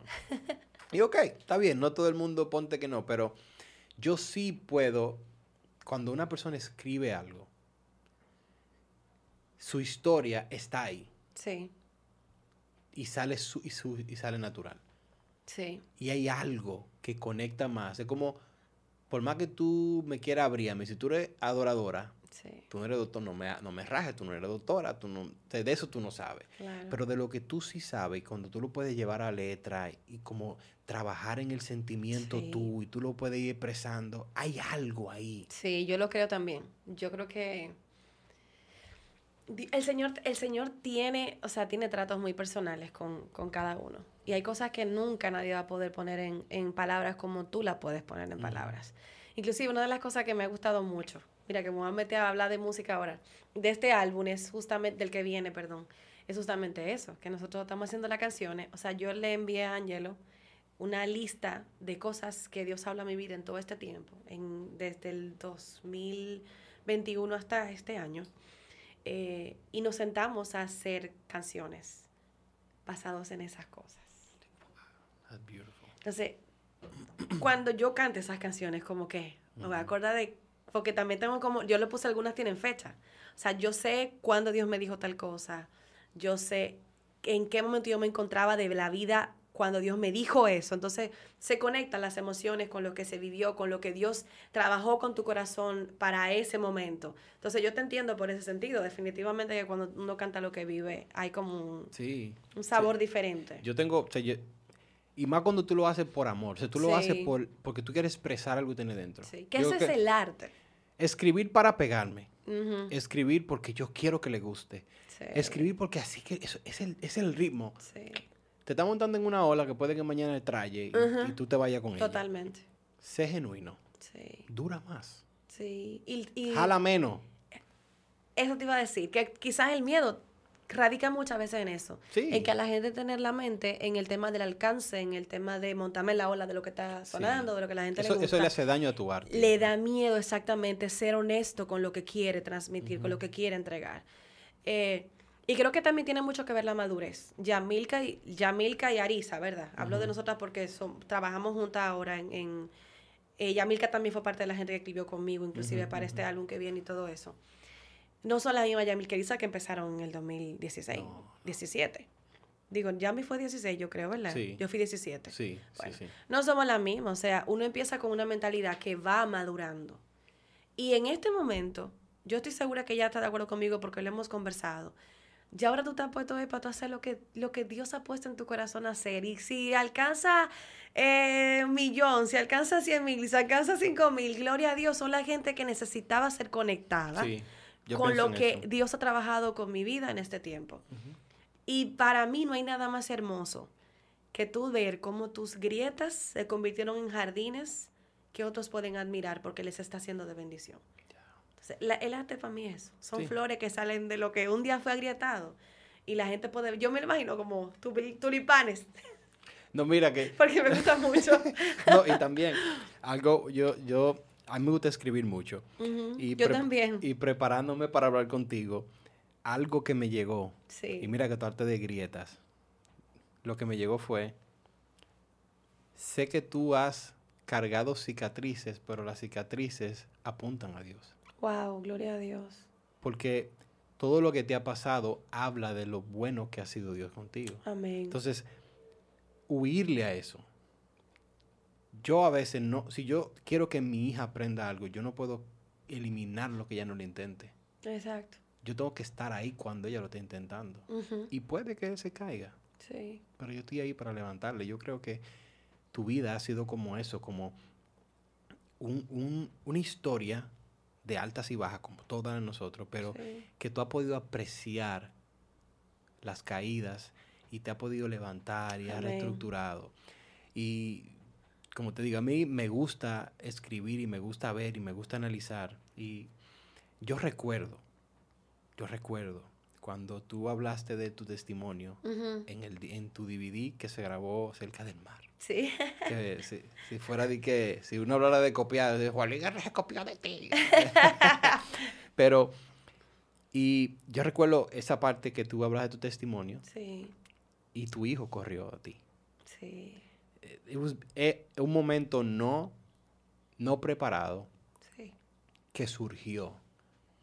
Pero causó felicidad que surgió. Así surgen cosas en nuestra vida que llegan de repente, tú no te estás esperando. Amén. Y tú tienes dos opciones, la disfrutas o no. Sí. Pero al final llegaron. Sí. Y tú tienes que aceptar que llegaron. Y tú tienes que vivirla, tú no puedes huirla, tú no puedes... Tú quisieras que le pasen a otro, pero tú no puedes. Sí, así es. Cuando yo miro esa foto, como te dije, yo digo, yo sé ahora muchas cosas que él va a pasar. Sí que yo quisiera quitársela, pero se la quito y yo no estuviera aquí. No, que tú eres el resultado de esas cosas. Entonces tienen que pasar. Sí. Hay cosas que tienen que suceder porque moldean. Y si tú puedes expresar eso en, en una canción que pueda conectar con otro, es cierto, a lo mejor con el que esté en la casa bailando en TikTok, eh, haciendo una cosa, a lo mejor con él no conecta, pero con el que esté en su casa, con una situación, con ese conecta. No lo deje de hacer porque no va a conectar con todo el mundo, porque con alguien va a conectar. Y eso es lo que, de verdad, de verdad, eso es lo que yo quiero, hermano, ahora. O sea, de las cosas que yo lo estoy orando para esta nueva temporada, porque yo lo veo como una nueva temporada en mi vida, full, 100%. Porque me siento diferente. Yo siento que de la pandemia para acá hay otra risa. la pandemia sacó. La pandemia me volteó así, para atrás, para afuera. Una media para Como una media. así mismo, o sea, me hizo valorar más mi familia, por ejemplo. Eh, yo salí embarazada en pandemia también. O sea que también ahí hubieron situaciones que, que de por sí es parte de lo que va a ser eh, eh, este próximo proyecto musical como tan bonito y tan honesto. Porque yo, o sea, yo tuve un posparto horrible, muy difícil. ¿Santiago? Sí, terrible. Y yo eso nunca lo he hablado, nunca lo he hecho público. Yo sí publiqué un día un escrito que hice, eh, pero fue muy, de los nueve días después de mi posparto, súper reciente. Pero la gente no se imagina lo que ha pasado después de ahí. O sea, yo tengo desde el... Diago nació 2021. Entonces, tú que eres padre y tienes tu esposa, saben lo complicado que son los pospartos. Sí. Y el de Tiago me hizo a mí conocer al Dios, el león. Yo conocí al león, el león de la tribu de Judá. Yo lo conocí gracias al posparto de Tiago. Y este álbum tiene esa esencia. Por eso es que me, emociona tanto como, Señor, yo quiero que toda la gente lo pueda ver. Porque de verdad que muy, muy bonito, mi hermano. Y estoy orando mucho a Dios para que como hablábamos, o sea, que la gente que necesita, esa gente que tenga una habitación trancada, llorando, que no sabe lo que va a pasar mañana, que no sabe si va a valer la pena, que cree que ya Dios no tiene planes con su vida, que se ha olvidado, que se siente desechado, no sé puede encontrar en, esas adoraciones un abrazo de Dios. Wow. Eso es lo que yo quiero. Mira, eso me, eso me lleva a mí. Yo creo que por primera vez, Joseph, voy a terminar cantando en el podcast. Ah. Porque eso me trae a mí. Mi esposo y yo no podíamos tener hijos al principio. Sí. Y fue una temporada muy, muy agotadora. Porque tú sabes, al principio tú no sabes, soy yo, ella. Entonces, el proceso de yo tengo que cuidar, velar, esperar, tener paciencia, creer en Dios. Pero el momento era difícil. Y el entorno, la gente Entonces, se suma, se suma la... Mi esposa sufrió de vaginismo. wow. Por la mala información de la iglesia que no hablan de esos temas sexualidad y todo, etcétera. Se complicó. Entonces duramos años sin poder tener relaciones sexuales. Wow. Fue desastroso. Entonces todo eso se une junto. Mi esposa no sé qué tiene. Entonces vamos a un sexólogo, invertimos mucho dinero viendo, nada, le dan un aparato para que se cuide, nada, era un asunto difícil. Entonces me toca a mí lo que yo llamo la peor escena de mi vida, me toca vivirla, es que yo tengo que hacerme un examen de conteo de esperma. Entonces, aquí en nuestro país, los lugares que lo tienen, no lo tienen a lo mejor, digo yo, mm, en la mejor ubicación. Ah, como métete ese cuartico ahí. Entonces, al lado, en una sala de inyecciones, tú escuchas a los niños llorando, como tú escuchas todo el ambiente. Entonces, yo tengo que masturbarme, todo ese proceso para mí fue como que, this is horrible. Sí. Es horrible yo no sé si soy yo o no, pero yo tengo que hacer el procedimiento, el proceso. Tú no puedes eliminar el proceso. Claro. Entonces, ok, todo sale bien. Eh, entonces, bueno, yo no, no, soy yo, pero hay algo. Y todo es, es, todo oye, fue un proceso muy, muy agotador. Gracias a Dios, uno ve ahora, las niñas están aquí, pero esa parte te corrompe, te, te acerca a Dios. O la idea de Dios es dependencia, mira, todo, tú vas a pasar eso. Yo no dije que no, yo dije que sí, esto tú lo vas a vivir. Sí. Pero esto te hace más fuerte y te da algo de qué hablar, te da Hace te hace conocerme. Sí, y es necesario que tú lo vivas. Y en ese tiempo había una canción que me había llegado anteriormente, pero ahí fue que yo me reencontré. Y es una canción que yo amo tanto y yo la canto, como te digo, yo nunca la he pensado como que, wow, qué dura para que, que se haga viral. No, yo creo que se haga viral en mi habitación. Yo creo que se haga viral en mi casa, en mi corazón. Porque habla de eso. La canción dice... A ver si... si Es tuya. ¿Tú la escribiste? oh, nice. Dice... Oh Dios de amor, en el silencio estoy. Eres mi roca y salvación. Quiero escuchar tu voz. No hay oscuridad que me pueda apartar. Wow. Eres mi fuerza y verdad. Quiero escuchar voz. Y yo repetía eso. Quiero escuchar tu voz. Oh, hmm. quiero escuchar tu voz. Pero era el silencio. Uy, que eso, eso. Te lleva a un estado de dependencia. Y a veces tú quieres huir del silencio. No, y eso no hay una cosa más. No hay una estrategia más preciosa del Padre que el silencio para acercarnos no es cómodo. No. Es horrible. O sea, la mayoría de las, yo creo que las preguntas más honestas que yo a Dios le he hecho sobre mi persona vienen en el silencio. O sea, como háblame. ¿Realmente hay algo malo en mí? ¿No quiere que siga cantando? ¿Quiere que suelte todo? Sí. Dímelo, me quedo criando mis hijos y no canto más. Yo, yo estoy dispuesta a obedecerte, pero háblame. Porque yo no quiero, o sea, este silencio ensordecedor de ti, o sea, de tu palabra en mi vida, me está matando. A mí el Señor me dio una frase y creo que de por sí es parte de las que voy a tener en el álbum. Mira, te, va a dar una primicia. Ah, Hay una frase que el Señor me dio Y mira que fue con la canción de los chicos de Kairos y los amo, de verdad. Yo los respeto tanto a ellos porque sé que esa canción Dios se la entregó. Eso fue el corazón de Dios a, ellos. Eh, yo tenía una temporada bastante larga, desde enero, para ser más exacta, en la que Dios cayó en ese silencio.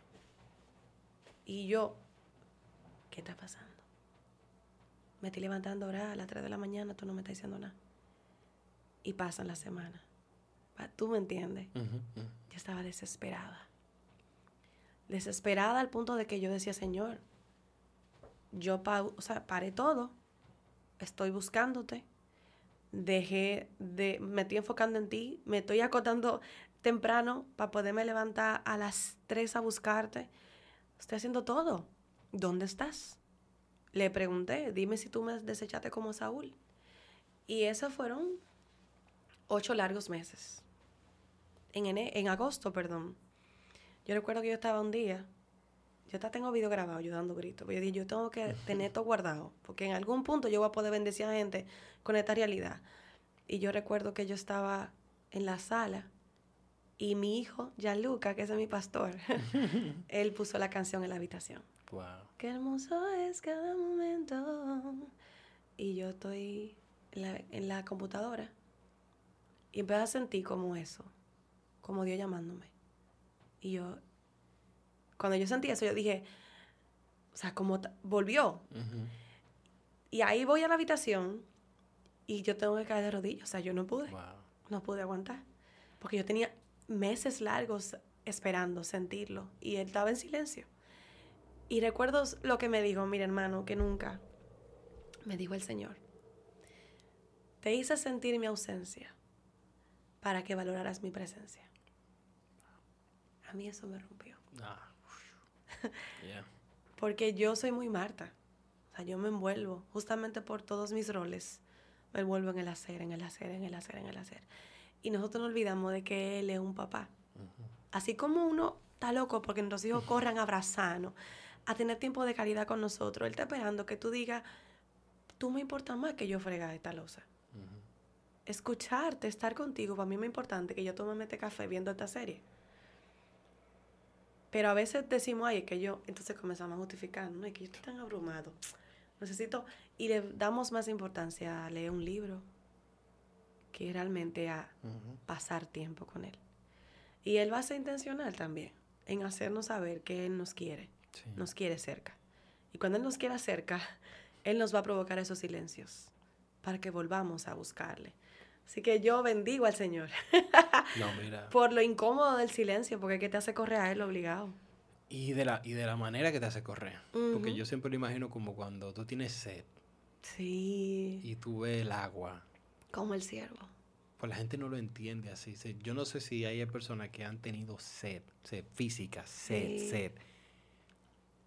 Eh, hasta el agua tú no te la puedes ver de un solo golpe porque te hace daño. Ajá, te duele la garganta. Tú, tienes, estás tan seco que tú te duele seco, tragar. Entonces tú tienes que acercarte, pero tú tienes que ir tomando ahí. Sorbito, poquito. Sorbito, no es de que yo salí de ti, no es ahí, al pasito, al pasito, al pasito, hasta que ya tú puedes como que fluya de nuevo. Pero esa sed, es algo que es insólito. Y, Dios busca la manera nosotros de, acercarnos. Y, y yo sé que cada día que nos toca estar aquí en la tierra, cada día que nos toca levantarnos en la mañana, tenemos que ser agradecidos de la vida que tenemos, de lo que podemos presenciar, porque hay otros que no tienen proceso porque no están vivos. Exacto. Yo prefiero estar aquí con proceso que no estar aquí. Sí, claro. Yo prefiero que mi proceso hablen de Dios todavía. Sí. Y yo no le huyo a eso. Yo no le huyo a nada. Yo, yo soy, como mi, mamá me dice que a mí no me mata nadie. Pero es porque yo veo las situaciones y yo trato de no abrumarme de cosas que yo no puedo controlar. Lo que yo puedo controlar, yo lo controlo. lo que yo no puedo controlar, yo no lo puedo controlar. Entonces yo intento controlar, me veo ridículo. Pero también es madurez y confianza. Porque mm. a mí me costó llegar a ese punto. Yo soy muy controladora. No, bueno, no, mi amor, mi esposo dirá, no con la gente. Si, tú quieres ser mi amigo, somos panas. Si no, tranquilo, sigue tu camino. Pero eh, sí con las cosas. A mí me gusta tener el control de mis cosas. Inclusive yo, cuando estoy trabajando, yo tengo un, una organización así como a la dieta, cosas así. Pero Funciona, productiva. Sí, pero con mi relación con Dios es algo que yo tengo, he tenido que romper. Porque a veces yo te dice que no va a ser así. No. No va a ser tan es un sistema. Exactamente, esto no va a ser así, esto no va a ser lineal. Ajá. O sea, lo que tú me sabes que iba a pasar en un año, no va a pasar en ocho años. Sí. Así que tenga paciencia, mi querido, mi pequeño saltamonte. Y aguante. Mira, y aguante. Yo tengo muchos reloj aquí. No es que yo no sea la hora, yo no sepa la hora. es que a mí me gusta el factor tiempo. Si cuando tú miras el tiempo como tal, ahora tú y yo estamos hablando, para simultáneamente hay una gente, una familia viajando en un avión de un lugar a otro y va a llegar a otro a otra hora. Sí. Y así todo el mundo se mueve, pero estamos en el mismo tiempo. Sí. Y no, ahora mismo hay, alguien tiene una semilla, pero también hay una, hay una fruta que ahora mismo está hablando, ahora mismo sale el limón y ahora salió otro. Y ahora salió otro. Es así. Porque todo es espontáneo dentro del tiempo. Sí. Y a veces con Dios tú quieres meter el tiempo, como tú quieres meter a Dios como una, en un reloj y que Él vaya cambiando. No, hay cosas que no funcionan así. El tiempo de Dios, el tiempo de la misma naturaleza, tiene un flujo. Sí. Pero cada cosa no tiene el mismo tiempo ni da fruto al mismo tiempo. Sí. Hay árboles que dan una fruta en un momento y otros que lo dan de otro. Hay uno que me encanta, que uno, bueno, uno de los más grandes, sus raíces no son profundas, sus raíces son, creo que son como seis pies para abajo, pero para los lados crecen muchísimo pie porque se, se unen con los otros árboles. Y esos son los árboles más grandes de la tierra, que tienen años cuando Jesús estaba aquí, esos árboles estaban ahí. Entonces son, y esa condición de wow, se hacen fuertes, pero por eso solamente existen en un solo lado. Porque ellos están todos juntos ahí. Sí. Porque que hay fuerza en conexión, pero el tiempo de, de ellos eso no es igual que otra cosa. No, eso es como el tema de lo, de que del elefante y, el, la perrita. Sí, sí. el tiempo que duran de, sí, de embarazo. Y todo. También el tema de la tierra, o sea, no toda la tierra son para todas las semillas. No, hay, hay muchas cosas que influyen, pero tú tienes que identificar ese tiempo. ¿Cuál es el tiempo de Dios contigo? Exacto, y confiar. Porque es que si no te va a volver loco. Mira. Yo soy impaciente, a mí no me gusta. Todo lo que yo odio, y mi esposa lo sabe. Espera. Espera. Y es esperar. Oye, ¿cuándo es? Si tú me dijiste a mí que era a las 5, yo estoy feliz hasta las 5. A las 5. Si tú no llegas a las 5, de todos los minutos después de ahí, es por rédito. Y yo estoy como que, pero ¿qué dijimos? A las 5. Sí, a las 5, son las 5 y media. ¿eh? En mi casa, mi esposo es el que, el que siempre está tarde. Oye, qué cosa tan rara. Pero él nada más tiene que poner su poloche. Ya. un poloche. Y pero eso lo logra. Yo tengo que maquillarme, hacerme el cabello, buscar ropa, buscar zapatos que me gusten, como queden con los pantalones. O sea, todo. Y yo a veces tú me ves, por ejemplo, ay, me gusta. There you go, baby, look at that. ¡Uh, baby! y el huele rico. Muy bueno huele. Óyeme, ese café. Huele muy bueno. Jennifer, thank you. Thank you. Jennifer, quien quiera que seas, gracias. Gracias. ¿A ti te gusta, a ti te gusta más eh, fuerte o suave? Fuerte o suave? Eh, medio. Medio, ok. Sí. Si huele como sabe. Si sabe cómo huele. huele bien, ah. Sí. no, es de... Ay, qué lindo. Hay una, taza de superhéroe a ti. Esa taza de señora. Vamos a dejarlo ahí. Vamos a dejarlo ahí los, cuatro minutos de la gloria. Ay, pero muy chulo está No, mira. Hablando del tiempo, los cuatro minutos de Sí, porque eso, eso son los, cuatro minutos que más duran. Sí, uno te puede... Y el olor matando, eso es como un picapollo. Pero yo, yo amo... ¿Tú siempre has sido amante del café o eso es algo que...? Yo adopté el amor al café en el 2016, fue, creo. Que trabajaba en un colegio, tú me vas a entender. Sí, ¿Cómo tú puedes lidiar con... familias a las 6 de la mañana si no con café? No hay manera. Entonces yo, tú me entiendes. El famoso café de cada día es ese café es que ese. Es Yo tenía un vaso de, de té alto y yo me tomaba el café así, sin, sin nada. ¿Tú te le ves sin azúcar? Ahora sí, porque estoy a dieta. Ya, ya, antes no, pero ya. sí estoy a dieta. Te voy a ayudar. No le diga dieta, di saludable. Saludable, sí, sí. Ya nosotros no tomamos sin azúcar. Yo, te puse, yo te puse la leche ahí que tú me pediste allí, está allí en el cosito. Aquí. No, abajo, míralo ahí. Ah, Ahí tú tienes todo. ¿Verdad que no te había dicho? Ahí tú tienes leche, ahí tú tienes agua, azúcar, tú tienes todo ahí, todo lo que tú necesitas. Me están tratando muy bien, no me voy a ir de deporte. La Sí, yo tengo una risa porque fue que un invitado, hay un zumo de limón también para el agua con gas. Ay, mi amor. Entonces él, él, él está así, mira, y casi se le unta porque se que era manita limpia. y el cuidado, te imaginas, después estás tú ahí con una herida. Con una herida que tú... y simulando que todo está bien, todo está bien, no, no ha pasado nada. ¿eh? Sí. No ha pasado nada. La gloria, la gloria. pues bien, entonces el café, el café es algo que... Hace amigos, el café hace amigos. ¿Sí? Yo tengo una amiga que mi relación con ella empezó con un café y hoy somos inseparables. Wow. Sí. Y nosotros decimos así, nuestra amistad es como el café. Mira que no... Mira que nosotros tenemos... Eh, en Estados Unidos algunas iglesias hacían algo y yo lo veía de lejos y decía, wow, qué hermoso. Que era que ellos publicaban, por ejemplo, un promo code de Starbucks. Y ellos decían, pues, pues, el café tuyo de esta semana corre por nosotros. Chulísimo. Entonces, la iglesia, pues, le pagaba un código y la gente solamente iba con el código, lo escaneaba y le daban su café. Sí. Entonces, yo quería hacer eso. Fui aquí a los cafés del país en el, en el momento y ninguno tiene el sistema. Sí, sí, sí. Cuando Starbucks llegó al país, le hago preguntas. No lo tienen. eso, no, que es muy costoso, que eso toma tiempo. Ok, bien. Espero que en un futuro lo tengan. Pero, bueno, ya ni me importa porque ya, mira lo que te digo. Una amiga ella tiene una librería con propósito, un café con propósito, un, café librería hermoso. Chulísimo. Hermoso, y está cerca de aquí. Entonces nosotros, eh, Jennifer, la que nos regaló el café. Sí, gracias Jennifer. Again, me, me, conectó con ella, fuimos allá, la pasamos genial. Eh, y ella, yo le, le, le, planteé la idea. ¿Qué tal si, como esto es un café, eh, tú tienes un sistema a lo mejor de yo te pago 100 cafés Sí. Y el que llegue, tú le dices, bueno, si el, yo vine de parte de la comunidad Believer, le da un café gratis. Chulísimo. Porque la idea era eh, usar eso como un evangelismo eh, creativo de que, ok, nosotros tenemos una visión que es ganar el mundo un corazón a la vez. O sea, que tú dices, vivir un día a la vez, ganar el mundo un corazón a la vez. Yo no quiero que tú me traigas una guagua de gente. Claro. Yo quiero que tú inviertas tu tiempo en alguien. En alguien. Chulísimo. Uno a la semana. Tú le das seguimiento, lo llamas, lo buscas, trata de estar con él. Para mí eso, eso marca la vida de él. Cuando tú le invitas a la iglesia a él, no lo estás invitando un, una persona que no conoce. Claro, un amigo. Lo estás invitando a una persona que quiere intencionalmente ser amigo. Sí. Entonces yo digo, ok, llévalo al lugar, brindarle un café. Ah, tú no tienes dinero con el café. Ya va por nosotros. Corre por nosotros. Tú nada más tienes que ir y te dan el café a ti y a la persona. Me encanta. Y, y eso sigue corriendo. Sí. Obviamente, ¿qué es lo que... Y bueno, lo voy a hacer por primera vez lo voy a decir aquí. Yo soy...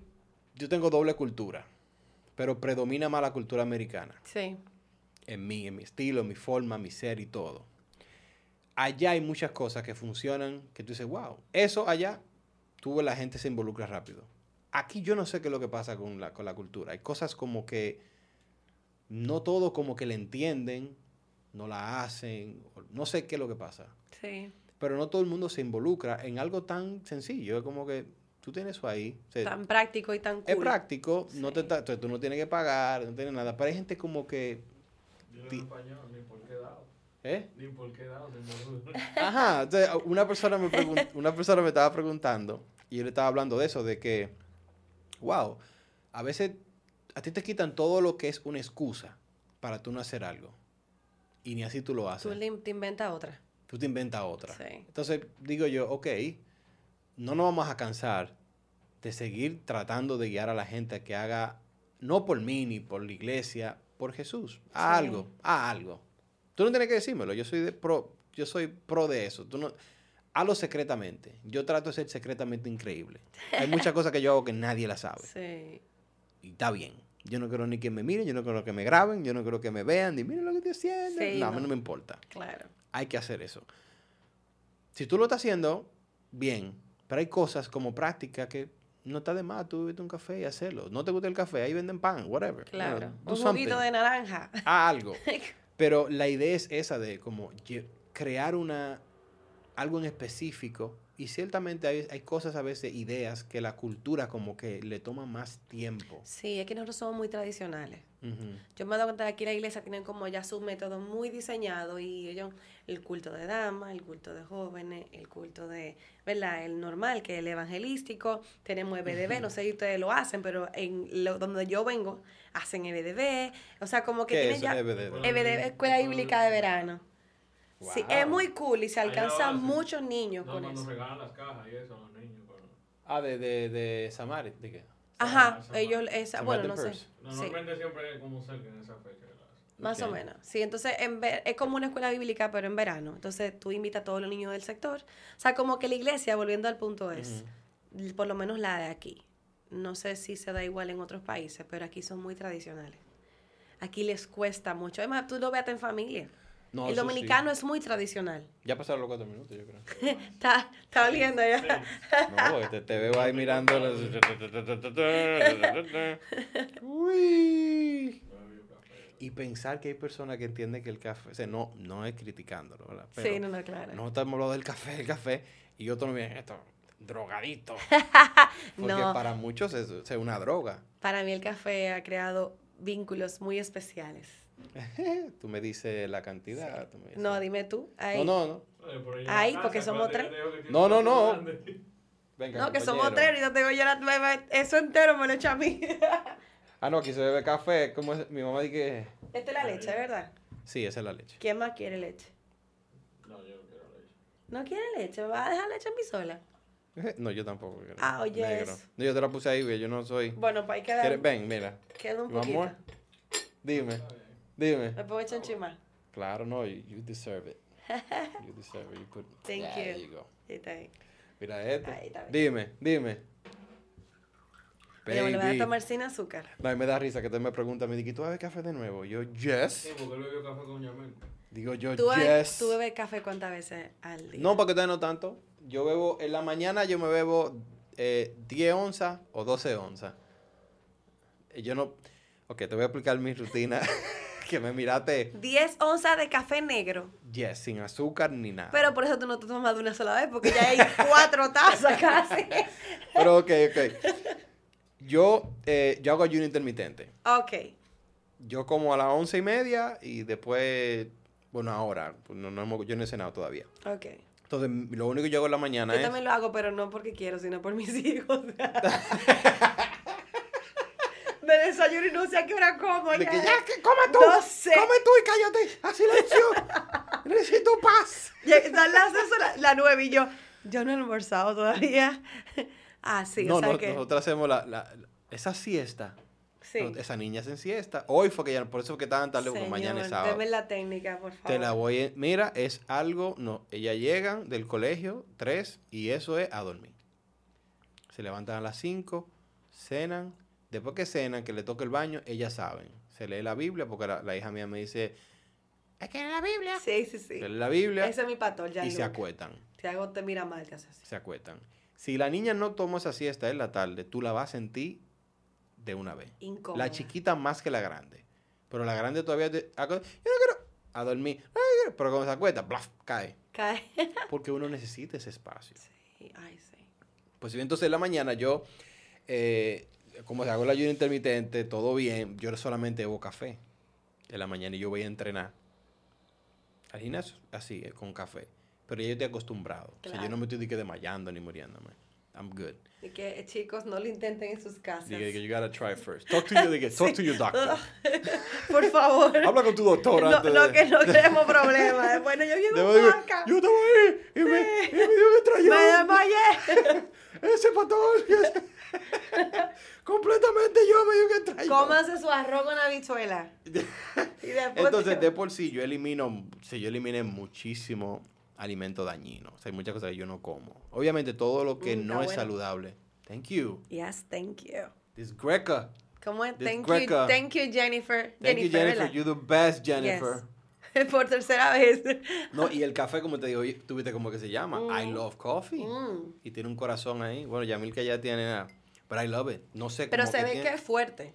Porque tú lo Sí. hiciste clarito y mira lo fuerte que se siente. Sí, sí. está Y bueno. eso que el de Yamil que yo le hice más claro, porque como te digo, yo te acostumbrado a hacer 12 onzas. O sea, yo en, el, en la jarra puse 24 Ujú, y le echo 3 cucharadas a 24. Porque a mí me gusta más claro. Sí. Pero yo trato, yo hago el juego como te gusta, entonces le echo menos agua, etcétera. Por eso me gusta colarlo en vivo, porque el café es fresco. Y yo creo que no hay nada más rico que una taza de café fresca. Fresco.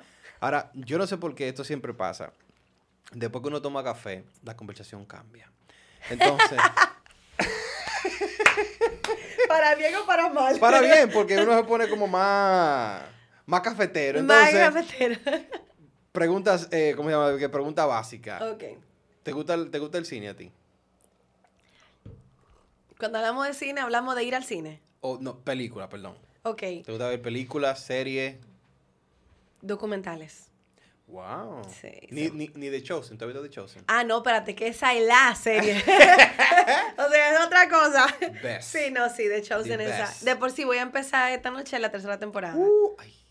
Ya casi te hago un spoiler, pero está bien. No me la Oh my God. You're gonna love it. Yo estoy enamorada, de verdad. You are going to love it. El que no ha visto la serie. y ellos no me están pagando para decir esto. ni quiero que me den dinero. Al contrario, vamos a aportar sí. a Angel Studio para que sigan esa serie. Porque realmente no hay una serie que te muestre a Jesús ni a los discípulos ni la historia, que obviamente hay muchas cosas que ellos agregan, pero es parte de...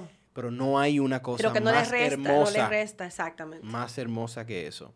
Pero sí, entonces The Chosen. The Chosen y documental. ¿Pero qué tipo de documental? ¿Tuviste What is a Woman? Oh, sí. Claro que lo vi. Por oh supuesto que lo vi.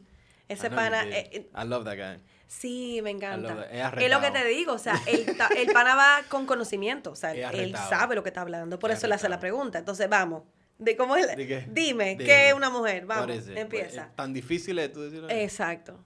Hay muchas que le dicen que, pero no me defina usando el nombre. O sea, no me defina.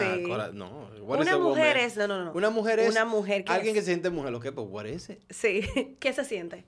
mujer, que es una mujer. ¿Qué es eso? Y se queda dando se come? El loop. No, the, the, funniest one, que le dice, eh, only a woman can tell you what a woman is. He says, you know what a cat is? y digo, eh, yo creo que esto fue un error. sí, y que, ajá, es que no pueden, no pueden. Pero que, ¿qué otro tipo de documental tú ves? Me gusta mucho de naturaleza, de ballenas. Wow. Me gustan mucho los documentales de submarinos. O sea, de, por ejemplo, de, de... te gusta el agua? ¿Te gusta sí, me gusta mucho ver, ver barcos hundidos. No sé Pero no, no te vayas a ver el Titanic. Psicólogos, como psicólogos. El Titanic no. En el aire, como que estén conectados, escríbame y dígame qué me pasa. no, comienzan a escribir que haces una. Eso es que te gusta. Eh. Mm. Me gustan ver, sí, me gusta como la sensación de la gente bajar, entrar y ver como una historia, como... Porque también me pasa igual, no ¿Y, sé. ¿Y el apneísmo? ¿Tú has visto las personas que hacen...? Sí, yo vi uno de la chica, ¿tú viste? Ay, ese me dio mucha tristeza. ¿Cuál Vamos a hacer un spoiler ahora. ¿Cuál es ese? Que el de la chica que hacía eso, bueno, una de las de la más, creo, creo, que era número uno del mundo, y que el compañero de ella eh, sacrificó su vida. ¿Te acuerdas de ese?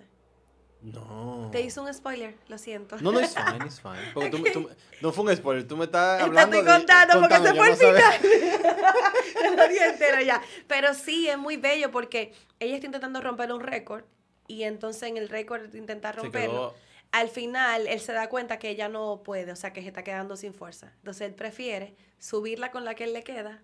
Wow. Y cuando ella sube, él jamás apareció. Él falleció. Él se entregó por ella. ¿Cuándo fue eso? Eso no sé, hay que buscarlo, pero algo, o sea, no fue de que de ayer. ¿Cómo que se llama? No sé. Mi esposo te, puede decir el nombre. Esa la vi yo como el mes pasado, yo creo. Ese Porque yo, yo, yo estaba viendo el apneísmo y era, estaba preparando una prédica del entrenamiento de ellos. Uy, sí. Porque ellos para prepararse, ellos tienen que correr, ellos corren aguantando la respiración.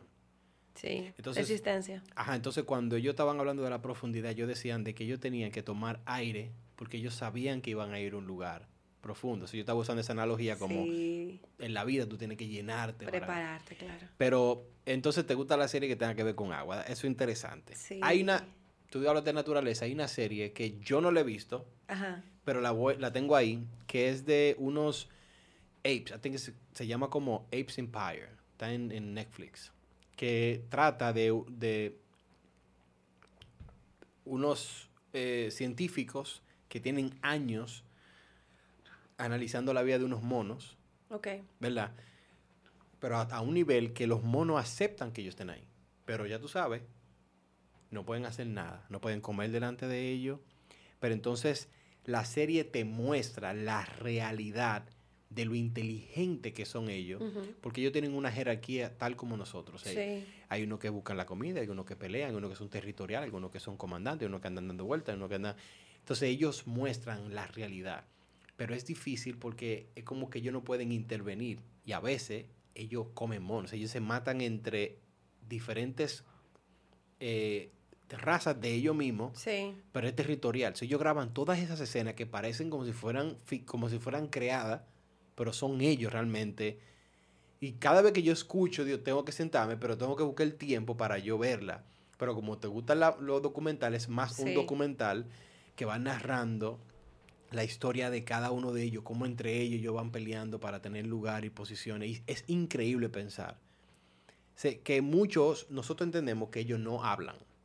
Obviamente ellos no hablan como nosotros. Sí, pero, ellos, tienen su... Claro, totalmente. Y, también crean vínculos. Claro, ellos se comunican. Yo estaba viendo una cosa en la naturaleza, un documental que habla de las hormigas, las hormigas que arrancan las hojas. Sí. Que ellos para ver eh, la estructura de, la, de, la, de, ellos, que ellos crean las hormigas, ellos le, echaron cemento, algunos le, echan una cobre, no, cobre no, otra cosa que como plateado, no sé. Pero ellos le encuentran los hoyos y le echan cemento. Para poder moverlo y verlo. Ajá, para verlo. Obviamente tienen que matar a toda la hormiga en el intento. Sí, claro. Pero es una estructura que es como si tú dirías, es como, vamos a llamarle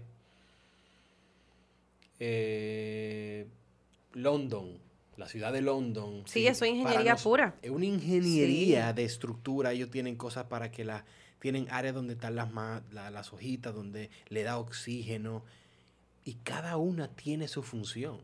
O cuando tú miras la grandeza de la creación, a mí me gusta ver documentales de la naturaleza porque la naturaleza me conecta más a lo que yo creo. claro. No, y las relaciones, como, a mí me gusta mucho el tema de los pingüinitos que ellos se enamoran de sola persona. Sí. Eso está lindo. Sí, a mí me gusta mucho. En mi casa lo que es pingüino, yo amo los pingüinos. ¿Es verdad? Sí, me encanta. me cae muy bien. ¿Tú has visto pingüinos? En, la vida real no. Ay, yo he visto pingüinos. Me gusta que ellos caminen así. Son hermosos. Ay. No, y cómo se tiran. Ay, sí, así. Porque ellos parecen, parece como si fuera de mentira. Sí, como que su vida, obviamente ellos tienen que pelear por su vida, por sobrevivir, pero es como linda, como que ellos son una comunidad, como, yo no veo que ellos pelean entre ellos, que más que se, empujan, que es lo que ellos hacen con el pechito. Sí, pero como que no hay un... Él, es muy lindo. Es, difícil ver, o por eso es la naturaleza, cuando yo vi, tú sabes que las orcas asesinas son súper inteligentes. Y ellos estaban detrás de, una, de un grupo de pingüinos. Y de una, de una foca también. La foca es la que a ella le gusta. Ajá, y yo estaba... la foca está buscando el pingüino. Ajá, entonces Estaba, estaba todo el mundo como ahí, pero tú la ves a ella que están así rompiendo el hielo de abajo, tratando de como de, de que quede sola para yo poder comérsela. Ah, para que se aleje Entonces tú ves que ellos van rompiendo hielo por los lados entonces los pingüinos que están cerca están tratando de salir corriendo porque el hielo se está acabando. Entonces como que esa escena de tú esos pingüinitos tratando de sobrevivir, pero eh, realmente o sea, la naturaleza es... Es bella. Yo estoy enamorada de la mariposa. Pero es bella. yo no soy amante a lo zoológico. No, yo, tampoco. Yo lo sufro. O sea, yo no sé. Yo, y yo fui. Soy un hipócrita. Sí, no porque uno ha ido. Porque uno ha ido. Y yo fui a llevar a la niña y cierto, es verdad, es difícil que ella vea un león, es difícil que ella vea una cosa. Nosotros no vamos a ir a África a verlo. Claro. Pero el, sistema de zoológico... Son tristes. Son tristes. Los animales no son Cuando tú miras la... Exacto. Por más que tú lo trates bien y todo, no es su hábitat, no, están ahí. Y yo sé que ellos no hablan, pero por Y pierden habilidades justamente por no estar en su hábitat. Claro. Se enferman más también, seguro, no sé. Bueno, eso, hace una buena dirección a nosotros mismos como seres humanos, que no han quitado tantas cosas que nosotros ya no somos tan no, útiles. No somos tan útiles como antes. O sea, nosotros, o sea, a nosotros nos pagan todo, nos quitan a mucha gente. Le quitan el internet, le quitan el Waze. Le quitan todo. Ah, no, no, no, no, no, Yo, yo escuché a una gente que decía eso, que conforme vamos evolucionando, eh, estamos menos, menos, menos hábiles. Porque tenemos y otras cosas no toman, no toman los, los... Bueno, yo estaba hablando con Yamika. Echar gasolina. Es algo tan... Oh, my God. En Estados Unidos te echas tu gasolina. Oh, my God. Aquí te la echan. Tú vas a un mercado, alguien te tiene que dar la compra. Tú vas, tú llegas al aeropuerto, tú miras 250 mil taxis. O sea, hay muchas cosas que por escasez se convirtieron en posiciones de trabajo para otro Pero entonces hay personas que se acomoda tanto a eso, a eso que no hace nada. No hace lo más básico, no cocina. Y no es de que, ay, que las mujeres o los hombres. No, yo digo, eso es un arte que cuando tú lo practicas, eso también te ayuda mentalmente. el ser humano, los primeros seres humanos que vivieron en la tierra, cazaban por su comida. y la familia también se une en la cocina. Sí. La comida une. tú no tienes que cazar un, por ejemplo, yo no tengo que salir a cazar un animal. Sí. Lo, lo compras ya casado. Yo lo compro ya casado y con hijos. Ay, hombre, me da pena. Es penoso, pero uno se lo come. date, un trago. Salud. Salud. Poor chickens. Pero nosotros no tenemos que cazarlo, pero cuando tú analizas de que el ser humano en ese tiempo cazaba para comer, por eso es que la famosa ayuno intermitente se entiende que es como la mejor forma de alimentarte porque muestra cómo nosotros comíamos. Ah, tú no tenías tanta comida a tu disposición. No, tú tenías que trabajar por cada una de ellas. Tenías que trabajar por una. Y a veces no llegaban. A veces tú ibas a casar, pero no encontraba nada. Y no había nada, claro. Entonces, el cuerpo se adapta, pero tu cuerpo se, se hace más fuerte porque sabe distinguir. Pues dice que normalmente tú te da de qué hambre, no es hambre, es tu adicción a la comida. Sí, lo que pasa con el azúcar. Es lo mismo, tú, te desayunas, comida, cena, y tienes merienda, y qué sé yo qué. No, estás comiendo demasiado, bájale un chin para que tu cuerpo como que respire. Y no, y que el cuerpo también consume esa grasa que no es buena. El cuerpo tiene que consumirla. Y para poder hacerlo, tiene que quitarle lo que, lo que está evitándolo. Claro, porque te estás hartando. no, no te preocupes, hay de más. Así de que come. No, entonces cuando tú analizas eso, como los viejos tiempos, eso me llama mucho la atención de cómo el ser humano tenía que hacer su propio fuego, tenía que crear su propio ambiente, tenía que cubrirse de la naturaleza, cómo lo hacía. Es verdad que a lo mejor no se ven tan limpio o tan lindo, el cabello arreglado siempre porque el salón no existía, pero ellos vivían de una manera sin preocupaciones. Por eso hay gente, no sé si tú has visto a la persona adulta que tú la sacas de su campo y se mueren. Sí, es que no. es que no, es difícil. Tú dices, no, yo creo que tengo una buena vida, que tengo un... Es que esa es su buena vida. Entonces tú agarras y te lleva a tu abuelo del campo, de la tierra, que él salía, que el sol, que la luna, que los pajaritos, que la gallina que hablando, que cacarecá, que todas las cuestiones. buenos días, gallina. buenos días, gallina. Entonces tú agarras y tú dices, que yo creo que tengo una mejor vida, porque él se fajó mucho el error más grande que tú puedes hacer es llevártelo por un apartamento, un penjado allá arriba. Sí. Y ponerle a una persona que la atienda, que le haga el café, cuando su sentido era él colar su café en la mañana. Su sentido era sentir la tierra con sus pies. No, ahora no puede. Entonces de allá arriba le da depresión, se siente mal, tú no sabes por qué, pero no le hace falta nada. Le hace falta vivir. sí. Y si tú supieras que yo estaba en estos días viendo cómo, que a veces uno olvida, cómo, volviendo a ese hombre de antes, ¿verdad? cómo esas, esas actividades y habilidades también trabajaban la psiquis, el cerebro. O sea, ese tocar la arena, ese coger ese sol, esa vitamina de todos los días, te mantenía ese sistema inmune ahí arriba. Hoy día vemos los hombres y las mujeres donde están trancadas, en una oficina, el día entero.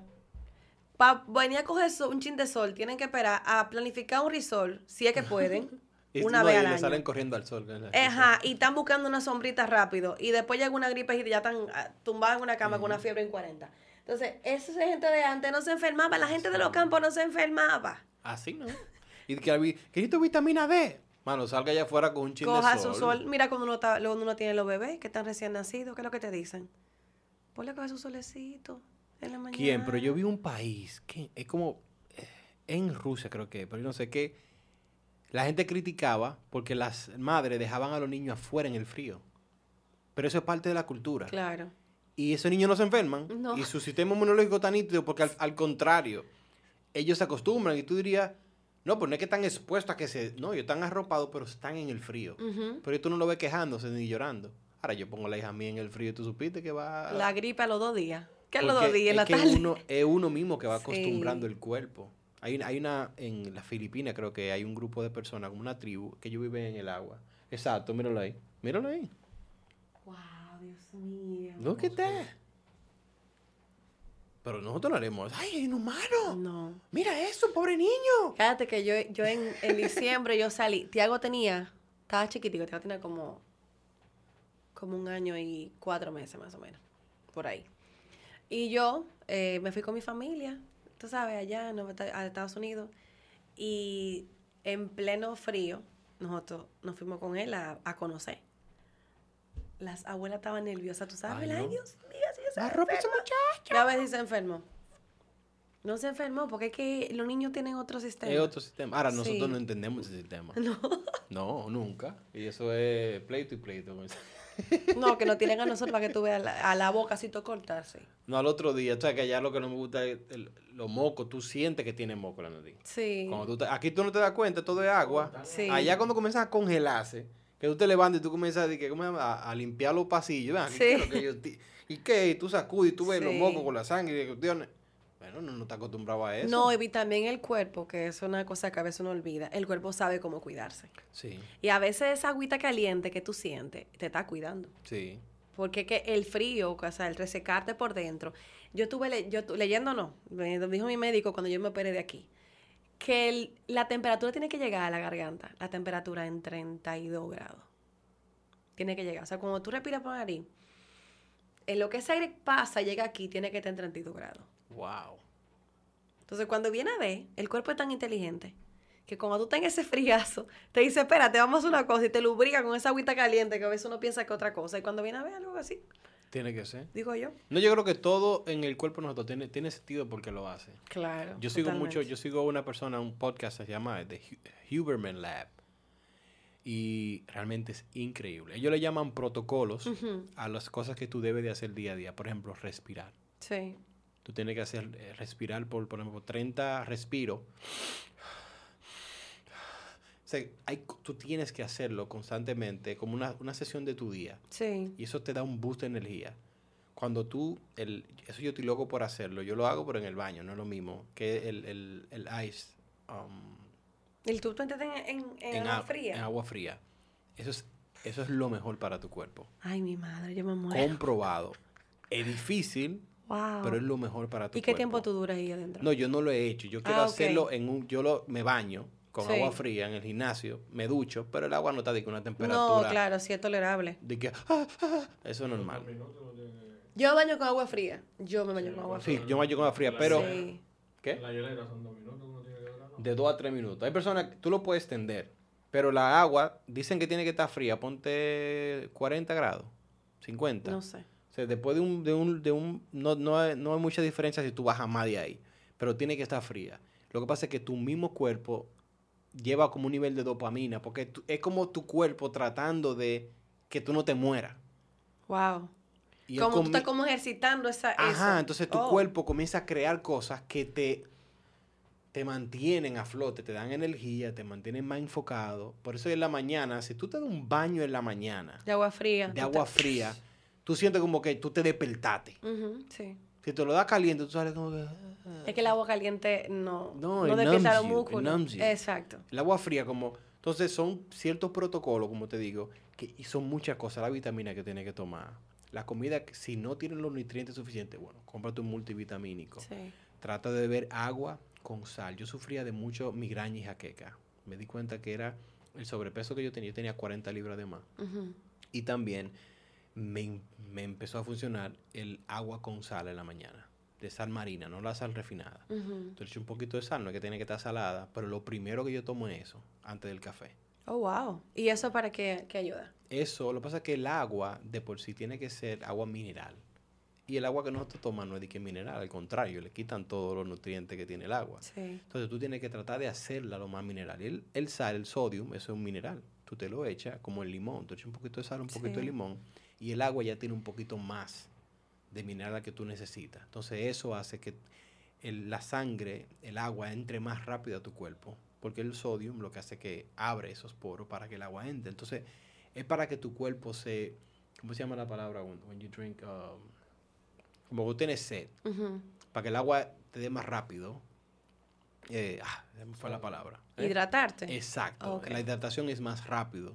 Así, por eso tú ves que las bebidas energéticas que tienen sal. Tienen para eso, para que entre más rápido, te hidrate más rápido. Ah, por eso es que el doctor, doctor Biter dice que, que le echen sal al agua. Sí, es que es muy importante. Entonces, en la mañana es lo primero, porque eso le hace que tú te hidrates más rápido. Te da menos sed. Y también en la mañana tu cuerpo como que revive. Mira, lo voy a intentar mañana. Si tú agarras, por, por eso el café, en uno de los protocolos que él dice, tú te lo tienes que tomar es una hora y media después que tú te levantes. Porque la cafeína, si es lo primero que tú te pones, imagínate, tu cuerpo está, te acabo de levantar. Tú la agarras, ¡pum! Entonces lo que hace es que cuando baja, al mediodía tú vas a sentir un crash. Ahí es que está el, famoso sueño de lado de la tarde. Y es que la, la, toda la cafeína que tú metiste. Aparte de las alturas, sí. que ayuda. que después el plato de arroz. Después tu plato de arroz. Me dio un colo poco, Mandó. De dos, dos, pared. Suéltame a esa mujer en banda, que ya me dio un fuetazo también. Es verdad. Querida pared, dos puntos. Sí. Entonces, ese, ese crash da esa hora por el que tú te metes mucha cafeína y después uh, baja. Entonces, después que tu cuerpo esté estable, una hora y media después, tú te metes tu sal, tu agua con sal, cuando tú te la tomas, la cafeína, ya tu cuerpo está más estable. O todo una... Yo te lo voy a mandar porque tú, como digo, tú manejas el inglés. Sí. Tú vas a entender muchas de las cosas que él... Sé que él y muchos más de la persona... Yo trato de seguir personas que me ayuden a crecer. Claro, totalmente. Espiritualmente, físicamente, emocionalmente, mentalmente tengo que... Simplemente yo. Sí, yo tengo que estar buscando, tú sabes, pues yo no quiero... Yo no me quiero matar yo mismo, es básicamente. claro, Señor, si, si, me toca, toca, pero es lo que me toca. Sí, es como que, ok, yo, todos nos vamos a morir. Sí. Pero yo no me quiero matar yo mismo. Claro. Comiendo algo que me va a matar. Claro. Causándome un cáncer, una cualquier enfermedad que tú te causa. Es un estrés que te está matando. Una hay muchas cosas que tú tienes y tú tienes la manera de cuidarte. Totalmente. no le dejes el trabajo a Dios. Ese trabajo no se lo deje a Dios. De que, padre, quítame toda esta libra. Mano, póngase a comer bien y hacer ejercicio. El Dios no va a bajar a quitarle los libros a usted. Así que me, me, sentí tocado por esa palabra. No, entonces, amén. Sí, cae, ahora. No, pero es verdad, o sea, yo decía, no de la cosa le digo a mi esposo, mira, tenemos que cuidarnos por nuestros hijos. Yo le decía, mira, primero porque están pequeños, ¿verdad? Y segundo porque yo no quiero no poder disfrutar de mi familia como yo esté mayor de, tú sabes, ya una señora 70 y pico de años, 60, no sé, porque estoy enferma. Sí. Tú sabes lo triste, yo, yo, tú sabes. Muy triste. Yo tuve dos abuelas y una de mis abuelas, lamentablemente, era diabética. Las dos lo eran, pero había una que quedó en peor condición que la otra. O sea, hubo una que quedó lamentablemente antes de fallecer en cama y con, las piernas amputadas. Entonces, yo digo, yo me veo en ese espejo porque uno genéticamente, uno, aunque lo trae, tú puedes cambiar eso. Y nosotros queremos, porque lo traemos por todo lado, la diabetes. Entonces yo decía, yo no quiero que al final, yo sé que el Señor me guarde y me cuide, que todo es una, la vida es una, una tómbola, como dicen. Pero dentro de lo que está en mí, yo quisiera evitar estar ahí. Porque yo vi a mi mamá cómo sufría, tú sabes, por ver a mi abuela en esa condición. Eh, por ejemplo, teníamos que ayudarla para todo, porque ella lamentablemente no podía ya pararse para ir al baño o pararse o cambiarse eh, eh, la cama, no ponerla a su cama, había que moverla para ponerle su cama, para acostarla. Entonces, ella misma se deterioró mucho emocionalmente por estar en esa condición. Claro. Entonces, como que uno dice, yo veo, yo le digo a Mandy, por nuestros hijos, vamos a tener una vejez lo más digna posible por ellos, para que ellos también puedan vernos, disfrutar de ellos también, de nuestro nieto cuando nos toque tenerlo y todo eso. Si era voluntad del Padre, aleluya, amén. No, mira que es el mismo pensamiento. Yo lo hago por mis hijas, lo he dicho anteriormente. Yo no quiero tener una edad avanzada y no poder jugar con mis hijas, ni cargarla, ni brincarla. Me gusta, yo soy muy activo, me gusta moverme mucho, entonces no quisiera yo de que está comprometido por algo que yo dejé de hacer. Exacto. No, de, de, ah, que mi cultura, que me enseñaron a comer eso, hermano, aprenda a comer algo diferente. Usted está lo suficientemente adulta para usted buscar en el internet, buscar consejos, ver qué es saludable y qué no es saludable, intentarlo. Ay, qué difícil, yo sé, pero inténtalo. Tú sabes que a mí que me enseñó, que me ha ayudado en eso ha sido mi esposo. Yo me acuerdo, nosotros nos casamos, nosotros teníamos, la luna de miel se dividió en dos partes. una parte que fue el hotel, que uno siempre, el típico hotel que tú pagas y tú vas bueno. Y el segundo fue una villa que nos prestaron para estar ahí, creo que como una semana, pero nos tocaba a nosotros tener que cocinar. Mm, mm, mm. Cuando vamos al supermercado para hacer la compra después que llegamos del hotel, íbamos camino a ver y en el camino me dice, vamos para el supermercado para llevar lo que vayamos a llevar. Ya tú sabes, yo mentalizándome para cocinarle a mi tigre, que ya estamos casados, aleluya. Cojo la sopita. Deja eso ahí mismo. No, él me la sacó. Me dijo, tú no vas a cocinar con eso. Y yo, yo no sé cocinar sin eso. yo, tú vas a aprender. Y yo, pero ¿cómo así? Dice, no, eso no va a matar, porque su mamá come muy limpio. Y yo, Dios mío, no me haga eso, por favor. Digo, digo tranquilo, si queda malo, yo en mi responsabilidad me lo hago comer mala. Tranquila. Esto bajo mira. Y ahí empezamos. y no ha sido, tú sabes, di un camino de que lineal. Porque a veces yo, a mí me encanta la hamburguesa. Esa es mi debilidad. Las hamburguesas. Really? Oh my God. You like bread? Me encanta. O sea, me gustan hamburguesas. Yo puedo comer sin comer pan. Yo no estoy comiendo pan desde yo no sé ni cuánto ya. Pero con hamburguesa es que ese tiene que ser con pan. ¿Te entiendes? Yo le hice una, ¿te acuerdas? Con queso de cabra. Yo no como pan tampoco. pero como te digo, yo me cuido lo suficiente para, poder hacer y no sentirte mal. Tú ves, tú eres de mi team. Vamos. Si yo voy ahí y me como una pizza entera y me la como, yo no tengo problema. Pero Exacto. I'm fine, I'm good. Pero es un mal día, no es que siempre. Pero ciertamente, una buena hamburguesa. Lo que pasa fue que fuimos a un lugar y él se compró una chiquitica. Digo yo, I could do that. ¿A qué te más No, no digas que fue eso, que te antojaba hamburguesa. Sí, pero no, yo dije, yo lo voy a hacer en mi casa. Yo no sé lo que están poniendo. Se ve, se ve todo lo que está ahí. Sí. Pues yo fui, compré un pan que te le gustó. Un pan ahí que, encontré que tiene una... Se ve shiny. Compré una carne angus buena, que la grasa tú ves que es grasa buena porque es, difícil de, de quitarla. sí. Compré un queso de cabra. O sea, no, yo, todo lo que yo compré, lo único ahí que era malo era el pan. Sí, claro, exactamente. Pero that's fine, yo no me voy a morir. No, y un mal día, lo que decimos, no es que esté mal. No, no, se sientan condenados. No, pero lo que yo sí digo es. Ay, perdón. Es difícil tú tener, por ejemplo, yo no sé, yo respeto la vida de cada quien. Sí. Pero tú no te puedes quejar por algo que tú no, que tú no quieres construir. Tú llegas a tu casa, tus hijos te están viendo a ti. Tú llegas a tu casa, gordo, que no te cuida, ¿verdad? Tú llegas, tu hijo también. Pero déjamelo tranquilo porque... No, no, no, no. No, no, no, ya no me fue eso. No, y él, y él, él, él ese es mi hermano, ese es mi hermano. ese es mi hermano. Entonces, llegan a la casa, ¿verdad? El, el hijo, los hijos lo están viendo, que no se cuidan, en todo el sentido de la palabra. Están adictos a un celular. Sí. Piensan que porque trabajaron ya lo lograron. Llegan a la casa, están ahí tirados, viviendo una vida súper ahí, quejándose del mundo, haciendo nada, prácticamente haciendo nada, y la vida entera en eso. Sus hijos están viendo eso. No quieren ser como ellos. Los hijos no quieren almorzar con su papá porque su papá está ahí tirado, su mamá está ahí. Digo, no. Yo creo que nosotros tenemos que Modelarles modelar algo. Sí. Y yo sé que la cultura, tu, tu, vida, tu pasado, te llevó a donde tú estás ahora, lo que sea. Lo que yo estoy diciendo es, hay una puerta. Claro, pero se puede. Se puede. Es, determinación y, disposición. No es imposible. Claro. No te quejes de algo que tú no estás trabajando para sacarlo de tu vida. sí. Busca la manera. Y a mí, te digo, yo estaba en Estados Unidos, allá la obesidad está al extremo. Y yo estaba parado eh, cerca de donde, donde recogen a los niños la guagua, porque están en el colegio todavía. Y yo, uh tú estos niños obesos. Sí. Y me parte el alma. Sí. Se me parte el alma y digo, no hay... Se, esos son los papás los culpables de que el niño todo eso. Porque el niño no... No.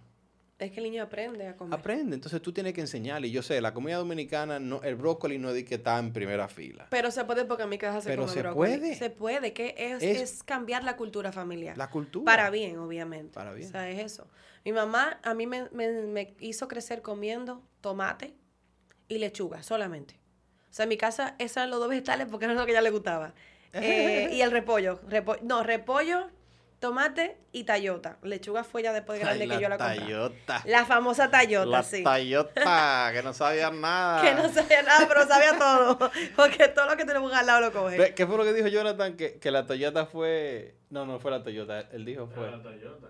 ¿La Toyota? La Toyota. Que no. no, que no se sabe. Eso es la. No, no, él dijo otra cosa. Dije que eso era el diablo intentándose una piña. ¿Qué? ¿Cuál era? ¿Cómo así? sí. Pues que yo le hice un chiste a él que hay mm. muchas cosas como de que la tallota, eh, el molondrón, ah. que todo, todo eso nació cuando el diablo cayó a la tierra, que ahí fue que salieron todos. Eso era para que él comiera, esa era la comida de él. Entonces me dijo a mí, ¿cuál, qué fruto fue que él dijo? Era uno, dije que ese es el diablo tratando de hacer una, piña. Mira, ya, mi mamá hacía mías comiendo esos otros vegetales. Y después que yo me hice novia de este ser humano, fue que yo aprendí a comer de todo. O sea, se puede. Yo estaba grande ya. Se puede. Se puede. O sea, eh, tú puedes. Y obviamente con la conciencia de yo quiero tener una mejor vida. Yo no tengo por qué repetir los patrones de, de cuadro de salud difíciles que mi familia ha experimentado. Yo puedo cambiarlo. Yo tengo el poder hoy de yo cambiar eso en mi familia. Y lo estamos tratando, porque no es que somos de que expertos. Yo no soy como tú, de que yo intermitente, yo me harto mi arroz de vez en cuando. Pero, pero lo estamos intentando. o sea, el azúcar, el café sin azúcar, eso es algo muy nuevo. Eh, pero si nosotros lo, que consumíamos era stevia, ¿verdad? Antes del azúcar. buscando, el reemplazo. Sí, buscando como, porque había otra que era de que, ¿cómo se llamaba? Que una eh. rojita con blanco la funda. Ah, no, esa es una de las mejores, supuestamente. Alcor, eh, ¿cómo es? Ay, pues tú decías eh, Mount. Sí, esa misma. La, la, como la azúcar del monje. Esa, ajá, monk fruit. pero eh, la monk fruit siervo te cuesta casi mil pesos. Ah, no. Una, fundita como así. sí, porque está en la sesión orgánica. Ajá, exacto. Entonces ella decía, bueno, yo va. El cuerpo quiere, pero la carne débil. El espíritu quiere, pero la carne débil. Entonces, no es fácil, eso. pero, o sea, uno está tratando. La idea es tratar de todo lo que se puede. No hay que irse para la parte orgánica y cara. O sea, aprenda a hacer un pollo con, por ejemplo, no hay un pollo más bueno. Lávelo bien, obviamente. Pero con limón, sal y pimienta. Ya. Eso es buenísimo. Eso es lo que yo tengo en No hay que echarle más nada a ese pollo. Si usted quiere un día sarciarlo, bueno, use tomate qué sé yo, busqué la vuelta. Yo, mira, la niña mía, yo como cocino mucho y me gusta, yo trato siempre, aquí se come mucho ¿Y qué vamos de todo en esta conversación? ¿Qué vamos de proceso de comida, de, la ballena, de los monos, de los monos del pingüino, y de, los gordos, de los flacos. De, de todo. I love it, I love it, that's what I love it, I love it, I love it. No, pero me, me siento muy feliz. De verdad. Las horas han pasado, yo sé que ya no sé yo ni Yo no sé ni cuántas van. Yo no sé ni cuántas horas tenemos. Dos horas, dos horas y media. Oh, wow. Oh my God, tú y yo somos esto y no lo sabemos. We did it. De que tenemos tantas cosas en común. Sí, de verdad que ah, pero me gusta. Gloria a Dios, mi hermano. De verdad. Tuve que la conexión de, eh, de, verdad, señores, eso es real, crean en eso. Porque también me pasó igual cuando yo te conocí, como que hubo como un clic rápido, que me pasó también con Julie. También, sí. Con Julie me pasó de por sí, Julie y yo hoy todavía somos muy amigas. No, sí. sí. Dije, es mi hermano. No. Dije, bueno. Julie es demasiado especial. No, y yo creo que es también lo... Hay personas que son como easy going, ¿verdad? Que son como muy... Son un reflejo real. No andan tratando de mostrarte algo que no son. Sí, sí, sí. Y eso, eso conecta. Si la gente supiera lo mucho que conecta tú ser tú, sí. dejaran de fingir tanto de ser otra gente. Claro. Porque tú confundes, la gente confunde. No, que la gente confunde, como yo no sé lo que tú quieres. ¿Tú quieres, lo ¿Quieres ser mi amigo? ¿No quieres ser mi amigo? No te estoy entendiendo. Sí, es como que. Miraste malo y para allá me saludaste. ¿Qué hago? ¿Te abrazo o no te abrazo? Sí, ¿qué es lo que tú quieres? Ah, sí. Están como en la pandemia que, se, que iban a eh, saludar. Eh, eh, no, Qué difícil. De que están como la luz de nuestro país. intermitente. intermitente. Sí, pero hay gente intermitente. Hay gente intermitente. Realmente. Hay yo, entiendo que... Y yo creo que por eso a lo mejor hay una, una buena conexión, porque tú eres muy tú. Yo creo que eso es algo que te define. Ay, gracias, hermano. No, de, verdad. te lo digo de, de todo corazón. Yo admiro tu vida. Ay, mano, gracias. Sí, porque tú has, eh, como digo, tus cicatrices apuntan a Dios Tú has vivido temporada muy difícil que otra persona a lo mejor tuviera totalmente desbaratada, pero no, tú sigues de pie, sigue creyendo, sigue creyendo en un buen futuro para ti, para tu familia, con tu esposo. Eso es hermoso porque es algo que la gente se está alejando de eso y tú prefieres entrar a eso y trabajarlo y luchar para que eso funcione, para dejar un legado para tus hijos. Eso es algo hermoso. De verdad que mm. te respeto, te quiero, I love you. Y de verdad que gracias por estar aquí conmigo. Me too. I love it. Gracias, mi hermano.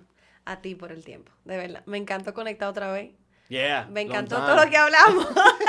Esta conversación que parece un sancocho, que hay batata, que hay de todo.